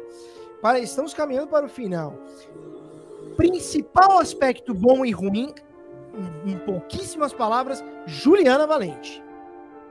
Tipo, o Cabelo. principal bom e o principal ruim. Cabelo bom, Cabelo bom, muito, muito lindo, Pantene, liga pra ela. E ruim é a confusão do roteiro, que eu lamento, assim, eu acho que ele entregou o roteiro, tipo, ai meu Deus, não mais, para de falar na minha orelha. Entregou aquilo ali, sabe? muito o bem. roteiro é péssimo. Muito bem, muito bem. Débora Del. Ah, fotografia, gostei. É, atuação do, do menino, também gostei. É, e o resto todo é ruim, incluindo o roteiro. Muito bem. Muito bem. Roteiro, enfim, direção e muitas coisas. Não gostei da atuação dela em alguns momentos, a atuação do pai também. Então, assim, tem muita coisa ruim, mas acho que o principal é o roteiro mesmo. Deb, você, você releva pelo fato de saber que é o primeiro longa dirigido pelo cara ou não? Não. Respondido, respondido. Não, porque tem vários diretores que fizeram o primeiro longa fudido. Vocês acabaram de falar de falar do Ari Aster. Não, gente, não, não é justificativa, não. não é. Eu concordo. A pessoa tem uma puta grana na mão, tá com um filme que vai ser exibido aí num puta canal de streaming, tem que ter tem que ter uma responsa aí, entendeu? Se ele fez um curta fudido, ele só poderia fazer um longa se ele realmente estivesse preparado, senão não, não é justificativa pra mim não. Muito bem. devia ter Só pra- mudado de plataforma. Só pra lembrar, você falou que tinha muita grana na mão, na verdade foi um filme de baixo orçamento, não tem? Ah, foi! Foi um belzão, foi um belzão. Mas eu não sei qual que, qual que é o valor, porque às vezes baixo orçamento pra nós no Brasil, eu faço uma série. Eu faço uma série, brother. Baixo Entrega o orçamento, 3 milhões de euros. É, No Brasil, vezes a gente faz três filmes com baixo orçamento dessa galera. é- Ou mais. O cara fez, acho que. Eu lembro um filme que a gente assistiu, que peraí, deixa eu colocar a gente igual aqui. Que era um filme. Puta, um filme ruim também na Netflix pra variar. É, Aquele de não é mais um filme de, de horror, Ah, é esse esse, que é uma bosta, que era uma Bosta. merda. Esse Qual? consegue ser Qual? pior do que esse que a gente tá falando. Não, não é esse não. Consegue. Não é? Era, Esse era era um ruim. outro, mano. Quer ver, ó? Era um outro. Deixa eu, deixa eu colocar aqui no nosso canal, eu vou achar De rapidamente. terror também, Fá? De dessa. Mas é bom? Era dos bons ou dos ruins? Do- dos ruins. Quer ver, ó? Chamava aqui, ó. What Lies Below. Como que chama em português essa porra? Caralho, deixa eu ver. Pera aí. What Lies Sei Below. é. Perfeição. Não, ó, já pelo nome. Perfeição insondável. Eu nem lembro desse esse? filme. De tão ruim que ele é. Aí, ó. Pois é. E o que que acontece? O que que acontece? Esses filmes, eles são de baixo orçamento. Ou aí você fala, porra, esse Perfeição Insondável que é uma porcaria, hein? Se você não assistiu, não assista. Uma Nossa, é muito porcaria. ruim, eu lembrei agora. Olha o nome, cara. É, é um ET. Daquele Olha o da filme, menina, era que tem uma adolescente horrível, que a personagem é muito É ruim ET, também. que vai pra que teve- tem um ET no. É, nossa. Que ela fica nossa, naquele tanque no final, lembra? Puta que Nossa, pariu. nossa. 10 milhões de dólares esse filme. 10 milhões de dólares esse filme. 10, eu Vamos vou contar o repetir. final dele 10 para as pessoas nunca assistirem. me entrega 60 Me milhões. eu conta, me conta, porque o meio e o plot e o, o início e o meio eu já tô tipo, que merda. Qual que é o final? Acaba no final é uma coisa alienígena. E aí É. não tem sentido nenhum. Mas muito mal explicado, Enza. Tipo, não É, faz nem muito mais explicado. porque nem é, gente. É, é horroroso. E esse as atuações não salvam também, ou seja. Salvo. A menininha ali, que na época eu vi na pandemia, eu falei, pô, eu pego. A menininha lembra? Eu tava na pandemia sem, sem transar Gente. por dois anos. Você quer que eu o quê? Não, o, o Fabrício, ele na pandemia, tipo, ralando o chibio no asfalto, entendeu? Ele tava Não, eu fiquei na pandemia por dois anos sem nada na vida. cachorro gente. doido. Desesperado, era assunto tema do, do nosso podcast junto Era com o muito terror. triste isso, mas agora deu uma amenizada, porque a pandemia deu O uma vai fazer um de Tinder pra com ele. alienígena é que depois de contar de quarto grau, pra mim é o melhor filme de terror com alienígena que tem. Você jura? pra mim é. Pra mim é. Briga. Que eu gosto de mocu... eu gosto de documentário. O Eu gosto de Fabrício, é o documentário. Fabiano, que é o Fabiano que causa, o Fabrício querendo briga. Ah, Você tá roubando minha fala, Fabrício. Ô, mano. Eu tô de Fabiano hoje, é verdade. Tipo, Ó, tá se tiver algum melhor, por favor, me fale. Mas Juliana é especialista neste tema, por favor. Intruders. É, eu- Você não gostou? Eu saí apavorada. Eu, eu assisti aquilo quando era pequena. Eu sabia que não tinha escapatória pra você ser abduzida. Você não tem escapatória. tipo, É porque o jeito que eles fazem o filme. Assim, eu sei que tem uma mulher que acha que isso aconteceu. Que acha não, que fala que isso aconteceu de verdade. É um filme baseado em muitas aspas, em fatos Ah, reais. todos, fogo no céu. Contato imediato de terceiro grau. Eu vou pôr meu vinho quando vocês brigam. Boa. Ó, Gente, não, eu vou agora- dar vários. agora caso de Agora você San começou a Romani, sintonizar. Agora comigo você Não, começa a contato. Contato imediato de terceiro grau é fantástico, mas não, não dá pra É. assistir de, de terror, assim. Sinais, mas, gente, não, contato imediato de quarto grau Pera aí que eu vou fazer uma coisa aqui. é uma publicidade mal feita. Então, quando eu assisti, eu não entendia, eu não nem tinha estudado cinema, nem tinha ido pra artes, eu só assisti. E eu achei tão incrível que eles fizeram um negócio que parecia real, que tinha depoimento no meio, que parecia real, que eu fiquei realmente, eu realmente fiquei impressionada. Eu fiquei tipo, caralho. Foi um negócio que me deixou Aí é memória afetiva. Aí é do coração. É, Mas eu Filme assisti de de novo. memória. Eu assisti de novo esses dias, eu continuei com a mesma sensação, tipo, cara, isso é muito legal, é, é creível, sabe? Me faz, me faz quase acreditar. Tio, quantos anos você tem? Desculpa perguntar. Você assistiu Vou a fazer Bru- 26 a- domingo. Ah! É isso, você nos viu os found footage antigos. É de- ela é de outra geração, Quantos? gente. Ela é de outra geração. quantos anos? Ah, Ana? vá. 26. A mesma idade que a Ah, gente, com um ano a menos. A gente tem. Mas é muito. Quem é o mais velho do podcast? É Fabrício, com certeza, né? Eu acho que eu sou. É cara. lógico. É, Quantos anos você tá, Fá? eu, eu não falo a minha idade. Eu sou que nem a Xuxa, eu tô fazendo Ó. 30 faz alguns A anos. Ju é mais nova que eu, Ó, que eu sei, é- mas você é acho tipo- que é mais Sou velha. nada, tô, tô com. eu Fiz 38, vou fazer 39 agora. Ó, no- é tipo no Tinder. Ah, minha idade é 29. é Botox. Eu achei que você tinha uns 32 no máximo, Juliana, no máximo, assim, estourando. é, é muito 30? Botox. Botox é, É, então, é eu dava pra Ju. Achei que ela era bem mais nova que eu. Tô chocada. 30. Imagina, 30, vou fazer Bom, 39. vamos Vai com meu. Vamos voltar. Beijo, ao- beijo ao- dermatologista, também amo. Vamos voltar ao tema do podcast. Tivemos uma pequena tretinha maravilhosa aqui, mas não foi treta. Ó, temos o Luciano Mello que mandou uma mensagem aqui, disse o seguinte: a época, a gente tava quando a gente falou do Kubrick ali, né, da, do, do bagulho, a época era outra. O problema é que hoje em dia, alguém como Josh Weldon fazer o mesmo ou pior. Então, o problema hoje em dia é alguém como Josh Weldon, que eu não sei quem é, fazer o mesmo ou pior. Eu não sei quem é Josh Weldon, o que, que ele é e quem ele produziu. Ou melhor, quem ele é e, o que ele produziu.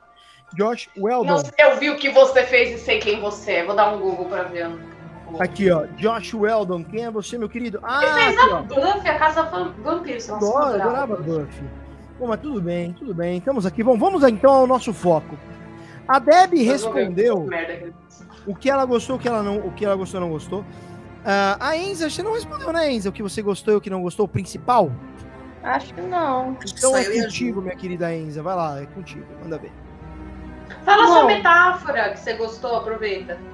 Então, a metáfora que eu gostei foi justamente porque acontece a história, mas no fundo é porque a Débora também viu. É a questão do menino saindo da fralda, saindo da aba da mãe e seguindo e começando a seguir os passos do pai, porque ele tem uma resistência muito grande com o pai.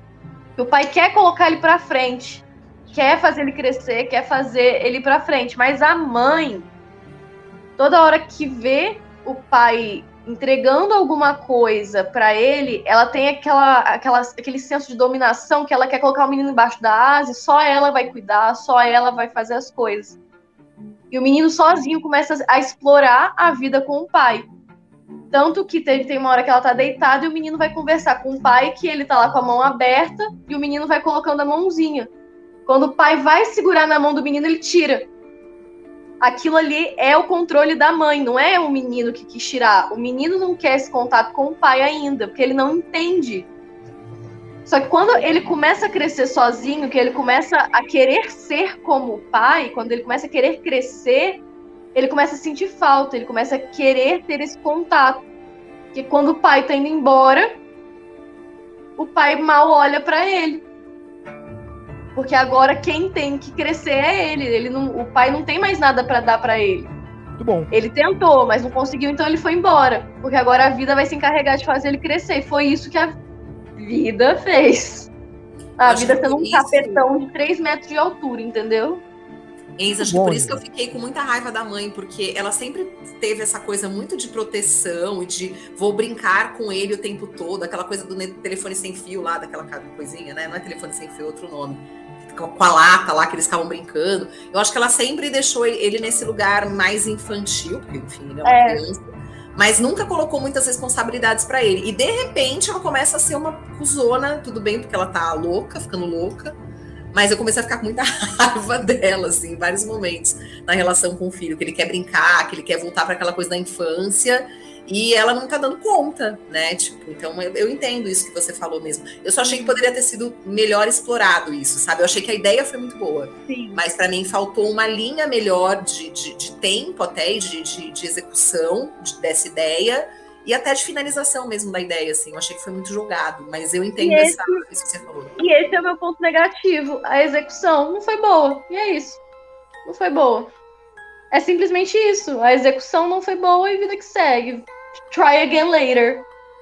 Muito bem, muito bem, muito bem. Ju, você já deu o seu principal já? Só eu aqui não, né?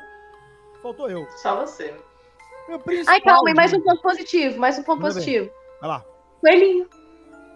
Ah, eu também. Eu adorei aqueles coelhinhos, bicho. Coelhos e cabelos. Aquela, aquele momento que a mãe fala mata um, mano, eu, eu não ia conseguir. Eu, eu não sei o que eu ia fazer, bicho. Ah, se eu Mas é- estivesse com fome, eu ia sim. É que chegou num nível Oh. ali. Galera, galera, eu fui fazer o peru de Natal aqui em casa. Eu comprei aquele Chester, aquela galinha gigante. Eu fui fazer pela primeira vez. Fiz. Quando tava pronto, eu olhei, eu- enquanto tava fazendo, eu tava vendo a galinha. Tava vendo a galinha ali. Quando eu terminei, todo o negócio tava assado, tava todo mundo comendo, eu não conseguia comer. Boa. Não comi. Não Vai virar consegui uma comer. vegetarianinha maravilhosa, tá vendo? Não vou, eu come gosto de carne, mas eu não consegui. come. Acho que você vai virar uma vegetarianinha maravilhosa, eu acho. Eu ainda não Ah, consigo não. ser, mas é, acho legal quem é. Não Mas dá pra abrir mão de cupim, não. Cupim, né? Eu também adoro um cupim. Puta que me pariu, viu? Eu ia fazer uma piada horrorosa, ainda bem que eu me contive. Bom, é o seguinte. Não, eu ia fazer uma piada Eu horrorosa. já imaginei. É, é, deixa pra lá, é horrorosa. Ai, Jesus.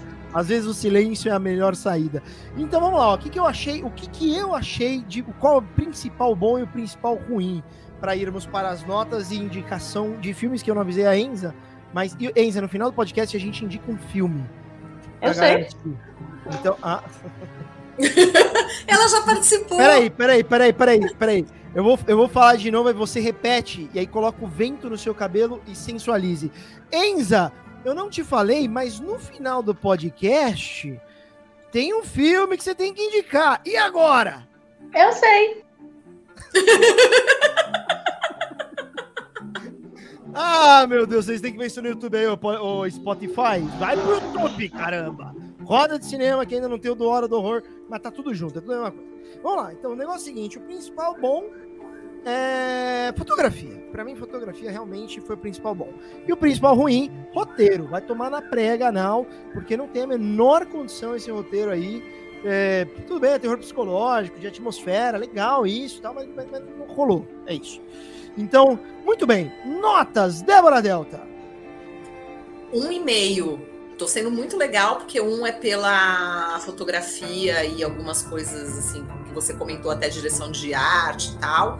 E meio pela intenção. A intenção nem deveria ganhar ponto, mas como eu tô muito legal hoje, tô tomando meu vinho, tô relax, é um e meio.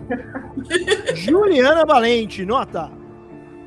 Cara, eu, eu daria 5,5 pra ele chegar e falar assim, nossa, mas por que, que não deu 6 pra eu passar de ano? Assim, Eu sempre adoro isso. Porque não é meio ponto, porque é uma merda mesmo. Esse meio ponto é só pra te torturar e tirar assim. Sai chorando e ir embora pra casa. Filme Que poderia ser um e-mail também, meio ponto que dá na mesma, não é passar de ano, né, Ju? Mas é só pra vir falar comigo e falar, mas por que, que eu dei um meio ponto? Porque tá ruim. pra vir falar comigo. Sem dúvida. É, meu, é super escola, né? Você pensa e fala, meu, tirei Ai, 5,5, nossa, meu professor cuzão, por que, que não me deu meio ponto? Porque tá uma bosta, sabe? Tipo, Só pra instigar o cara a achar que ia passar, mas não vai. Enza Tossato. Oh, meu Deus do céu, peraí. Enza Tossato, agora sim. Vai lá, minha querida. Ah, cara, eu dou cenoura pros coelhinhos só. Mais nada. Nota, nota. Seis, você falou? Dou cenoura nem pros nota coelhinhos. quer dar, tá ruim. Não quer dar nem nota, então podemos Eu dou cenoura pros coelhinhos do filme, só. Mais nada. é um Ai, zero com cenouras, é isso? Não, vamos colocar um crédito pro. Eu dou crédito pro menino. Mas crédito, nota não. Muito bem. Eu vou dar a nota- Zero mais crédito, o menino vem na prova. O que que. Olha, Zero e que eu gosto de você. Tipo. Mas eu passei aqui, você tão bonitinho. Mas eu passei, não. Que É lindo. zero, mas volte na próxima, né? Tem de novo. Tem Com que- crédito. Como diria nosso Raul.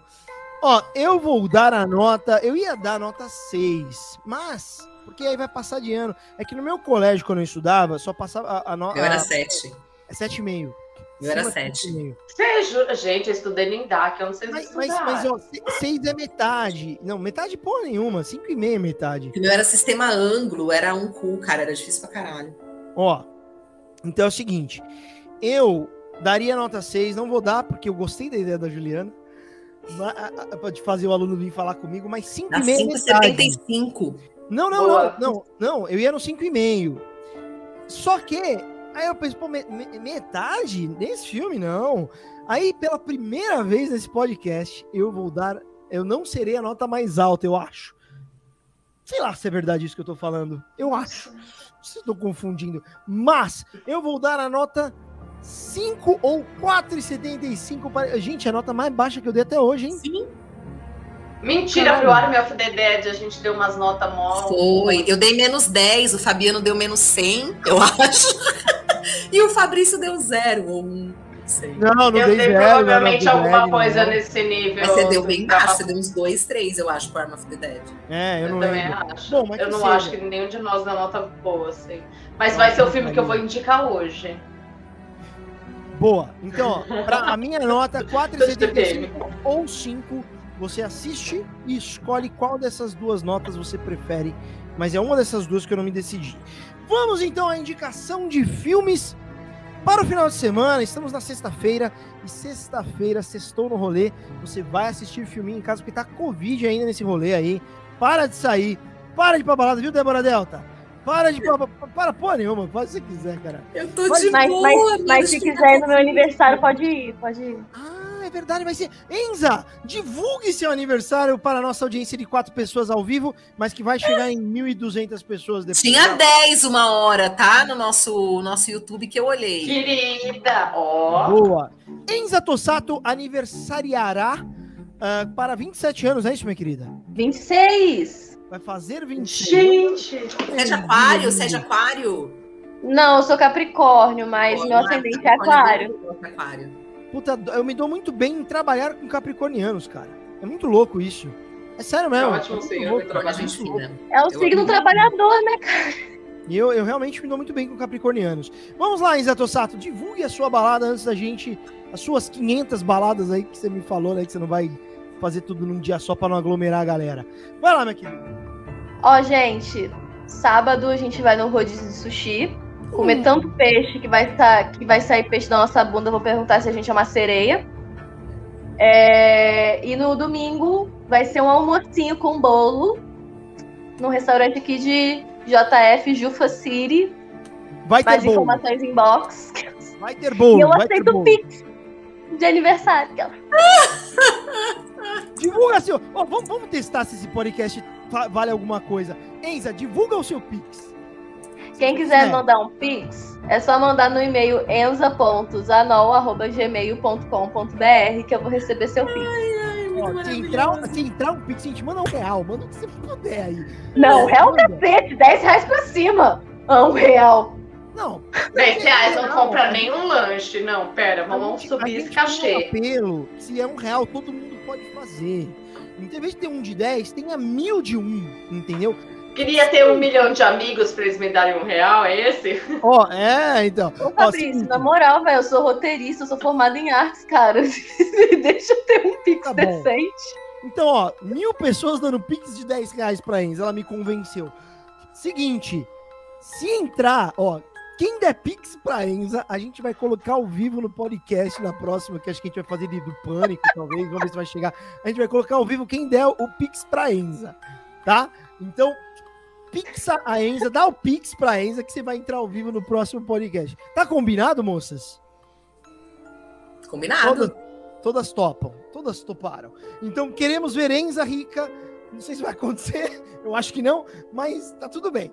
A gente vai, vai, vai crer. Muito bem, vamos então à indicação de filme da semana, começando por essa mulher que disse que vai arrebentar o rolê, que é a nossa rainha. Eu Ela quero, é- vai, manda. vai rainha, rainha Juliana Valente.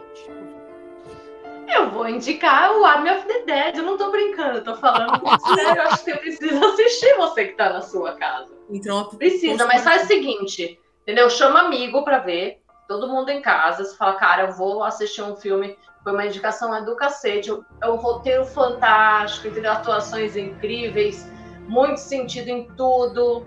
Dança de zumbi erótica, tem tudo que você pode imaginar. Aí você chama uma galera, faz uma pipoca e assiste. Não vai me xingar depois. É maravilhoso. é melhor chamar os inimigos. Chama os, não, Ou chama os um amigos. Bora. Chama um contatinho que você não vai assistir mesmo. Você põe o filme. Cara, dá pra. Então, mas dá pra você namorar umas seis vezes, o filme ainda tá lá com a zumbi fazendo a dança do acasalamento em cima do carro. Ó, seis vezes durante o filme, o seu marido tá de parabéns.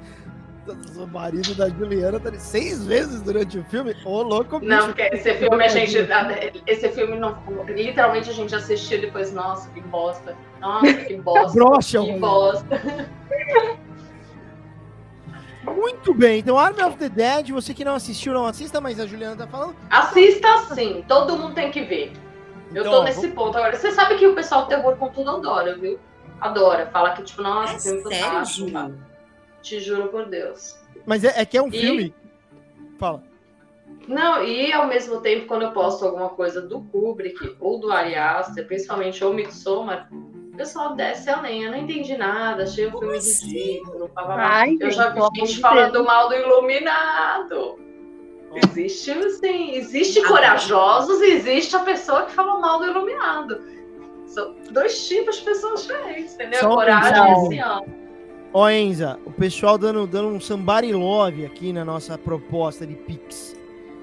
Marcos Emiro, depois do dia 15 fica difícil. Não tem migué, por isso que é um real, gente.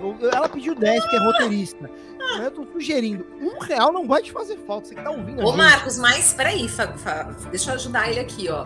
Se a oferta for boa também, tipo, meu, sei lá, eu vou doar mil reais pra Enza. Aí pode ser. A bem- gente espera. Que A gente isso? espera, não tem problema, espera virar um mês, né? Se o valor bacana. Ah, temos estratégias também, as mulheres sempre mais inteligentes que, o- que os homens. Eu, aqui não falando, vou ah, reclamar, Débora, eu te amo. eu nunca te Boa. falei Se transferirem mil reais, você vai me pagar pelo menos um sushi, um japonês que seja. o tal do rodízio aí, a gente vai pra BH. Aqueles pra 30% que você tinha falado, eu te pago, tá? Muito bem, muito bem. Você vê como as mulheres são mais inteligentes, né? Eu, imbecil aqui, o cara fala um negócio desse e fala, ah, mas que é um real. Aí a, a Débora, já inteligentíssima, fala, ô, ô, ô, ô, não tem problema. A gente espera, mas aí dá um de mil. Tá vendo? Tá vendo? Vai, vai aí, vai aí, vai aí. A gente homem passou, fião. Acabou nossa época. Perdemos no rolê, perdemos, ninguém mandou. Bom, é, então a Juliana, Army of the Dead no rolê, uma porcaria, mas assista. Vai lá, Oh, vai lá, vai lá. Tão bom esse filme. Ah, pra caramba. Débora tá falando a voz parecendo o Sérgio Moro aqui. Débora Ai, que Del, horror! Até um. favor, coloque então o filme que você quer indicar. Credo. Ó, diferente da Ju, eu vou indicar um filme bom. eu vou indicar um filme que eu assisti, eu baixei, eu baixei não, eu assinei esses dias o Mubi, eu, porque eu tinha usado ele de graça. Uh, é bom? Muito pra caralho. Eu já, eu já tinha experimentado ele durante a pandemia, é, porque ele tava gratuito. Eu fiquei três meses usando o Mubi, assistindo vários filmes bacanas. E aí eu baixei, baixei não, né? Assinei esses dias, estava em promoção, tá dois meses por acho que nove reais, uma coisa assim, por mês, tá mega barato, aí eu assinei. E assisti um filme chamado Swallow, que é. Não é. Eu não sei o nome em português, gente. Não sei se é traduzido ao pé da letra. Chama Swallow, é com direção de Carlos Mirabella Davis. Brasileiro É, o filme? Não, não, não é. Cara, Eu acho que é um filme é estadunidense e francês também, uma produção. uma- Suspense psicológico? Isso, isso mesmo. Se a gente tá falando de thriller psicológico, este filme, ele dá conta do recado. É um puta roteiro foda, atuação brilhantíssima. Eu acho que ela vai levar provavelmente premiação, não sei se já ganhou. É um filme, acho que de 2019, 2020. É, fala sobre é, a questão dos corpos femininos, tem uma pegada que fala sobre empoderamento também, sobre a questão da maternidade, assim, é fudido, principalmente pra mulherada, precisa assistir. Ah, o Lissânio comentou ótimo filme. Boa, Lu. Depois deixa suas impressões aí também. E a atuação brilhante, um roteiro foda e aquele filme que te prende o tempo todo, assim. Eu acho que é, É um totalmente doc. do filme que É a um gente doc. falou. É um doc. Hã? É um doc. Não. Não, é filme, filme mesmo. Não é mesmo. É uma, uma ficção e foda, assim. É um thriller psicológico com drama. A personagem é fodida. Fala de alguns tran- transtornos psicológicos também, que normalmente não são tão comentados. Boa. São as pessoas que engolem objetos por questões psicológicas e tal. E o diretor, o diretor não, o roteirista, ele tem uma. uma é, ele é baseado essa história no que ele passou com a avó dele, que tinha um transtorno psicológico também. Então é do caralho. assim. Adoro. É, é do Baseou caralho. em família, chama a canceriana que ela vai correndo. assim. É totalmente baseado na história da avó, a personagem. Eu fui procurar depois, assim, porque eu achei tão verídico. Eu falei, cara, quem tá contando essa história ou passou por isso ou conhece alguém que passou por isso. Porque, caralho, como pega a gente, sabe? E aí eu fui ver e realmente era isso. Então é Muito muito bom, bom, mim a indicação aí. Muito bom. E o Luciano Mello aqui, ó. Ótimo Reforçando aqui, ó. Como é que fala? Chancelando. Ó. Ótimo filme, muito bem. Enza Tossato, seu filminho para o pessoal assistir no final de semana. Ou série. Vai lá. Bom, eu não sou a mulher das, dos filmes, eu gosto muito mais de série. Então, a que eu vou recomendar é uma série que me surpreendeu positivamente da Netflix, que é Missa da Meia-Noite, The Midnight Mass. Eu amei essa série pra caralho. É, eu que sou meio Sherlock Holmes, que eu consigo desvendar as coisas antes de terminar, tiveram muitos plot twists que eu não consegui que eu fiquei, tipo, eu fiquei vidrado na série e quando acontecia, você só sentia o baque, você não conseguia prever o que ia acontecer. A atuação do padre, do ator que faz o padre, é fenomenal. Fenomenal. É uma atuação que te deixa desconfortável, você não entende por que você é desconfortável com ele ali. Aí, à medida que a série vai passando, você vai entendendo. Eu fiquei apaixonada, gente. Eu fiquei apaixonada. É uma série que eu assisti duas vezes, porque a primeira a gente assiste pra tomar o baque, a segunda a gente assiste pra prestar atenção. E assim, tem seus defeitos, como todas, mas eu acho que a qualidade dela supera. Ah, de verdade, eu, eu curti pra caralho. Eu tomei susto. Eu não sou de tomar susto em jump scare, tá? Já nos primeiros, nos dois primeiros episódios eu tomei susto. Tomei susto de, ai, caralho. De voltar a cena e tomar susto de novo. Foi bom. A Foi gente bom. falou dessa série aqui, Enza, já, e a gente falou bem dela, viu? Gostamos Nossa. também. Mas a gente não analisou essa série. Não, não, Não? analisou, a gente só falou. Não, a gente Ah, só falou que precisava verdade, analisar. É verdade. chama então a série, Enza? Missa da meia-noite. Missa da meia-noite. Não é, não tem a ver com aquele negócio da mansão Blair lá, aquela parada lá, não, né? Não, Eu a acho que, se eu não me engano, é a mesma direção, não é? É? Eu não sei. Vocês podem, vocês podem. Eu acho que é. É, é da mesma família, pelo menos. eu- se eu não me engano. É, é da mesma família. Mas não é Isso. tipo, não tem os mesmos personagens.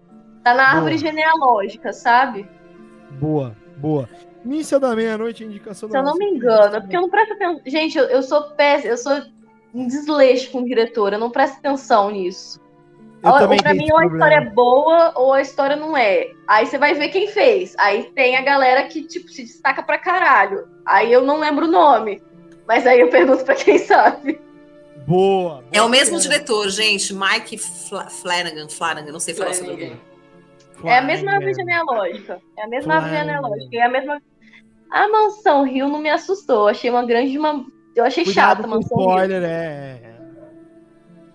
Não, vou dar spoiler, não. Boa, boa, boa. Muito bem. A minha indicação vai ser um filme que eu vou assistir hoje. Quero saber de Débora Delta se eu consigo assistir de, de noite. Eu consigo, porque eu não sei, mas tá aqui na minha lista. Um Lugar Silencioso. Eu consigo assistir à noite, Débora? Consegue, consegue. Então é a minha Nível, indicação. nível cagão é nível 1, assim, tá de boa você. É, Você tipo, não escala Fabrício de medo. Vou assistir hoje. o Lugar Hellraiser pra ele foi de boa, Ju.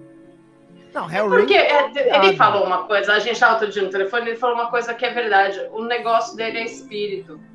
O negócio do Fabrício é espírito. Assim, você assustar ele é com isso. Qualquer outra coisa vai passar, tipo, É. O Hellraiser, eu achei ele do caralho. Eu falei, mano, parceiro, é um brother, legal. Aí ele começou no final. Filme de não, ele gostou.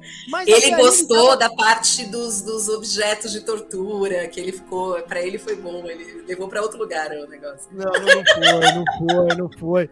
Não foi, apesar de achar. Não, deixa pra lá. Aí, Mas- ó. Mas não foi. Na verdade, o que, o que que foi? Eu achei o cara ele tava fazendo justiça ali, pegando uma galera meio cuzona. Falei, ah, legal, cara. Mas aí chega no final, ele vacila, pisou na bola. Pisou na bola o Hellraiser aí. E aí não assisti o 2 e o 3, mas assistiria. Mas achei Hellraiser tranquilão. Não sei se é porque a tecnologia também é, é- é- já, já tá atrasada, né? É, enfim, até, olha aí o, o Luke Cook Michel na tela. Temos ele aí. Mas eu vou indicar então Um Lugar Silencioso 1, que eu vou assistir hoje. Então assistam, entrem lá na Netflix e deem audiência junto comigo. E o 2, que, que, que vai, que, que tá também lá. É, Tem o 1 e o 2. Posso assistir o 2 também, meninas? Pode. Eu não assisti o segundo ainda, gente, mas eu sou apaixonada pelo John Carci... Car... John Car... Eu nunca sei falar o sobrenome dele, cara. Débora se apaixonada por um ator não é novidade, mas como é que ele chama? que eu sempre erro o sobrenome dele. Eu gosto Como dele que é? desde o The Office, eu pago muito pau pra ele, muito, faz muito tempo. Ele, ele, é- ele- você sabe que, como diretor, eu acho ele melhor É. que no- do que como ator. Ele é melhor do que o surpreendente, porque ele é um bom ator. Sabe essas coisas? Tipo, eu olhei e falei, olha esse menino! Como chama, moças? Qual que é o nome pra eu colocar aqui na tela para o nosso público John ver? Kras- Krasinski.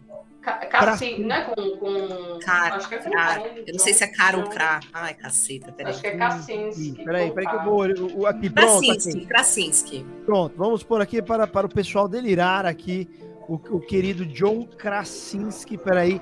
Porque a gente vai falando de pessoas, a gente já te responde, tá, Luciano?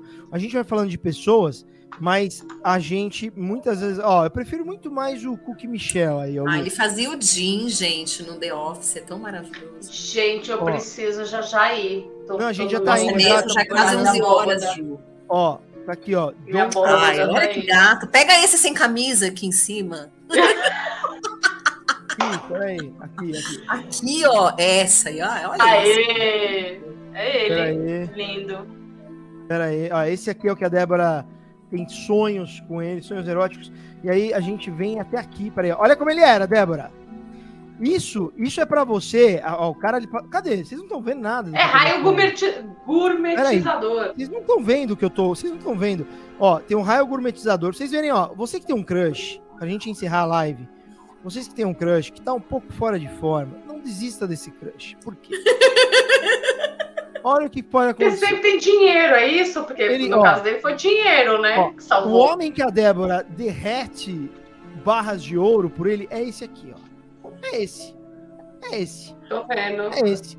Esse é Mas eu já gostava dele. cara. Ele era estranho no The Office, eu já gostava dele. Ó, aí, calma. Aí o meninão falou: ó, eu vou pra academia, vou malhar durante os filmes. Mas ele já tá bom aí, já pegava ele aí fácil. Ah, gente, eu não tô vendo nada demais também. Mas veja que não tem nenhum, nenhum gominho. Aí, Tem gominho, mas ele aí, continua lindo. aí chega aqui, ó, nisso aqui que a Débora. Isso, isso chama dinheiro pra você ter personal trainer, nutricionista, mas não sei o quê. E aí você faz isso aí e fica assim. Tá Mas vendo? eu pegaria isso as aqui, duas ó? versões. Tá vendo Todo isso mundo pegaria as duas versões. Olha isso daqui, ó. Lógico. pura Cadê? loucura, ó. A Enza tá mostrando aqui. muito mais interessante. Vai lá, Enza. Olha aí. esse tanquinho aqui, ó. Olha esse tanquinho com É gostoso que se você fizer assim, ele dá uma balangada. Eu acho tão bonitinho. Eu acho que é a parte mais gostosa do gato, olha lá. ó. Dá uma balangadinha. Ah, É muito adoro. bonitinho. E lembrando, É muito você que tá aí, não tá no padrão, não tem problema nenhum. Você que, que tá ouvindo a gente, ah, mas é que eu tô com uma. Foda-se, isso não tem problema nenhum. Que. É que A pessoa tem que se sentir bem com ela mesma, é isso É aí, isso. gente. Padrão, padrão é na cabeça de cada um que tá, tá legal? Se você se sente é bem, se sente feliz com o seu corpo, é isso aí, cara. Continua assim. Faz exercício pela saúde, come pela saúde, não deixa de tomar seu Danete Danone quando você estiver com vontade. Vai pra academia se quiser, se não quiser também, vai dar só uma caminhadinha no shopping, é isso aí, vai ser feliz. E faça que nem eu, que acabando a live vou comprar esfirras na, na esfirraria Nova Cigana. Aqui perto. Nossa, assim, Nova Tá Cigana é o nome da esfirraria. Mas a esfirra é uma delícia, eles deixam inclusive você pedir coisinhas. Você tem a esfirra, ah, calabresa com catupiry. Você fala, ó, coloca isso, isso, o cara vai lá e coloca. O chapeiro lá, o esfirreiro, não sei. É, é gente fina. Então tá aí. Bom, acabou esse podcast de hoje. Tivemos abdômen, tivemos a, a Enza trazendo o, o gatinho incrível ali, mostrando que isso Oh, é um abdômen de respeito. Vai. Você abriu teu coração, vou ter que abrir o meu, tá? Eu fiquei com um puta crush no padre do, da missa da meia-noite, tá? Ó, Peraí, quem é? Calma aí, quem é? Quem é? Quem é? Mostra aí, quem é padre? Eu não vocês sei o fazem nome ator. Cara, ele Eu- fazia eu uma série de comédia. Eu achei ele charmoso. boa. Quem, É verdade. Ele Deus, fazia uma série de comédia que, que a irmã dele era protagonista, não era isso? Era ele e a irmã. Era uma série de comédia muito divertida. Eu esqueci o nome da. Ó, ó. Mas, gente, eu cheguei a sonhar que eu tava dando uns beijos nele. Pra você ter noção do tamanho que foi o crush nesse, nesse ator que eu tive. Eu Nossa. nunca sonhei com ator, com essas coisas, nunca na minha vida. É E eu esse? sonhei quando ele tava. E ele não tinha saído do personagem no sonho, tá? Era o padre. pra Pera ficar aí. mais perturbador ainda, era o padre do negócio. Peraí, é esse aqui, Enza? Eu próprio. Então, peraí, a Enza derrete o coração dela. Atenção, você que tá aí, ó. Ele tem seu que- charme, tem seu charme. Vamos lá, nós temos um padre. Por que, que essa imagem não tá abrindo? Por que esses cookies do inferno? Pelo amor de Deus, gente, para com esses cookies na, na- na tela. Ó, não consigo nem projetar. Peraí, volta. Aqui, ó. Esse é o padre que a, que a Enza pagou um pau. Cadê? Vocês também não estão vendo, né? Crianças, eu Tá preciso. ir. Apesar do papo tá muito divertido, né? Que aguenta mais agora. Preciso Bom, realmente. é isso. Temos aí o padre da missa da meia-noite. Eu também tenho que ir, senão vai fechar a, a- a nova cigana. Só que, ó, vocês viram a net? Tem no MUBI. Vocês viram a net? boa, já vou assistir hoje. Ainda boa. não. Obrigada, Lu, pela indicação. Então tá a indicação. Boa E aqui o Marcos Emiro diz: no The Office ele era o mais zoeiro e ele ri. Eu não sei, eu não assisti The Office ainda. Isso é um. Ai, custo, assistam, gente, eu adoro. Politicamente incorreto, mas maravilhoso. Steve Bom, Carell, maravilhoso. Só quero dizer para nossa audiência que agora eu tenho uma aliada, porque quando a gente fizer True Crime aqui, que eu adoro e ninguém gosta dessa porcaria, a Enza agora é uma True Crimeira que vai estar comigo nesses rolês aí. Então, Deb e Ju, vocês vão ter que aguentar Eu um gosto, mas é que eu, eu associo ao Discovery ID. É outra coisa. Eu gosto. Diferente. No caso Evandro, eu gostei. Não, eu gosto de alguns, é que os que a gente analisou eram ruins. É que aquele lá é, é chateado. Amanda Knox era chateado. muito ruim. Amanda Knox é incrível e eu não vou começar a brigar aqui. Amanda. Knox. Obrigada, mídia. Obrigada, Knox é Enza. muita mídia. entrevista pra a mãe, a mãe. O da- da- da- documentário da Amanda Knox é incrível. Vocês têm que assistir. Não, é incrível. Não, Gente, Pra mim- beijo. Beijo, Ju. A gente tá concluindo, mas vai lá, Ju. Fala aí, Enza, pode falar. Beijo, beijo, beijo. a. Amanda Knox pra mim é muita mídia pra pouco caso, entendeu? É só isso. Ela, ela O tadinha. caso dela, mas não o filme. Isso, não, o filme dela é ótimo. O caso dela é muita mídia pra pouco caso. Ai, mas, gente, documentário faltou entrevista, faltou fatos, faltou entrevistar a porra da mãe, então tem um puta buraco. Não, não dá pra. Exatamente. Discordo. Discordo. Acho que poderia, tem pontos sim, mas, mas negócio de ter que entrevistar, tem coisas que eu acho que não é bem assim. O filme ele é muito bom. Eu sigo ela no Instagram. Eu dormi. Amanda Knox. Sigam a Amanda Knox no Instagram. Mas um dia a gente re- redebate a Amanda Knox. Moças, vamos nessa? Bora. Eu vou assistir a net agora, indicação do Luciano. Eu assistir um lugar silencioso depois de comprar esfirras na Nova Cigana, que poderia patrocinar a gente. Imagina, Débora. Inclusive, eu acho também. Porque a, a Enza não vai poder receber a esfirra em, em Minas Gerais. Mas a Enza vai receber pix de mil reais, gente. Tá de boa. Se eu aqui, ó. quiser. Nossa, eu ia falar uma coisa muito errada. Fala, pode falar, pode falar. Aqui não tem Eu errado. compro uma cigana pra mim. se eu quiser. E ela vai ler aqui a nossa sorte no ao vivo do Roda de Cinema. Eu gosto. Aí hein? ela vai ler minha mão. Você é bem filha da puta, né? Eu, é. Você que compra ciganas, é Compra cigana. Bom, eu vou ligar lá na, Arrombado. na, na esfirraria, vou pedir para trazer quatro esfirrinhas maravilhosas enquanto eu assisto Um Lugar Silencioso. Enza, um prazer tê-la aqui com a gente. Espero que a gente possa ter mais vezes. Espero que você não Sim. tenha odiado a gente o tanto que eu tô Não. achando que você odiou. E, e de- tô brincando. E Débora Delta, também um, um prazer te rever, mulher. Também, querido. Que a gente faça mais vezes isso, não passe mais um ano, né? Pra fazer de Exato. novo esse Coloca aí, só que você, você tomou todo um carinho e um cuidado pra colocar atrás de você tem um letreiro. Ah, é, eu sempre do filme, ponho, né? exato. Com a carinha de filme ruim, ó. Ah! Eu tipo, amei. esperava mais, mas. hum, Aê! Muito Esperava, bem. esperava mais, esperou no mútil. Vamos dar um print que faltou aqui. Pena que a Ju já foi. Vamos dar um Ah. print, todos sorrindo ou fazendo a cara que quiserem. 3, 2, 1 e é! Aê, muito bem. Vou mandar no WhatsApp de vocês, aí vocês fazem um recorte e postem da forma que quiserem. Marcos Emílio mandou mais um negócio aqui, ó. Eita! É, Marcos Emílio, você entrou num rolê que você se ferrou, meu velho. Você tem que mandar mil reais para nossa nova membra Enza Tossato, porque ela tá fazendo aniversário. Que dia que é mesmo, Enza? 16 de janeiro, domingo. Ah, tá aí. mundo, cara. Domingão, eu vou trabalhar esse final de semana. Coisa nas boa. lives do DTM.